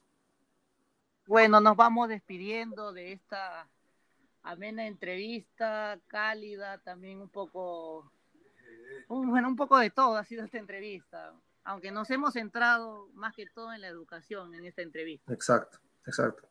Bueno, he querido que esta entrevista gire en torno a la educación y un poco a la cultura. Y muchas gracias. también algunos temas personales. Muchísimas gracias de verdad por, por, la oportunidad, por el espacio.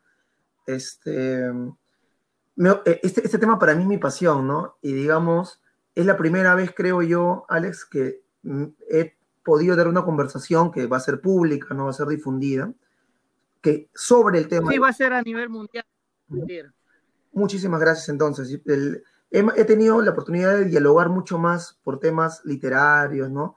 Temas este, de, creación literaria, pero es la, primera vez eh, que, que, nos hemos centrado en el tema, ¿no? Entonces, este, muchísimas gracias, muchísimas gracias, Ari. Yo estoy completamente agradecido contigo y nuevamente, ¿no? Felicitarte por el libro, felicitarte por el trabajo que estás haciendo, por todas las redes que tienes y a, a contribuir y seguir avanzando. No, a seguir, a seguir y quién sabe, seguir soñando y de repente un programa de televisión cultural se pueda dar. Ese es mi gran sueño. Yo creo que sí, no, yo creo que sí, a seguir, a seguir, eso es lo que te podría decir. ¿Mm? Muy bien, nos despedimos público de Pavel Yavar. Muchas gracias. Listo, gracias, gracias.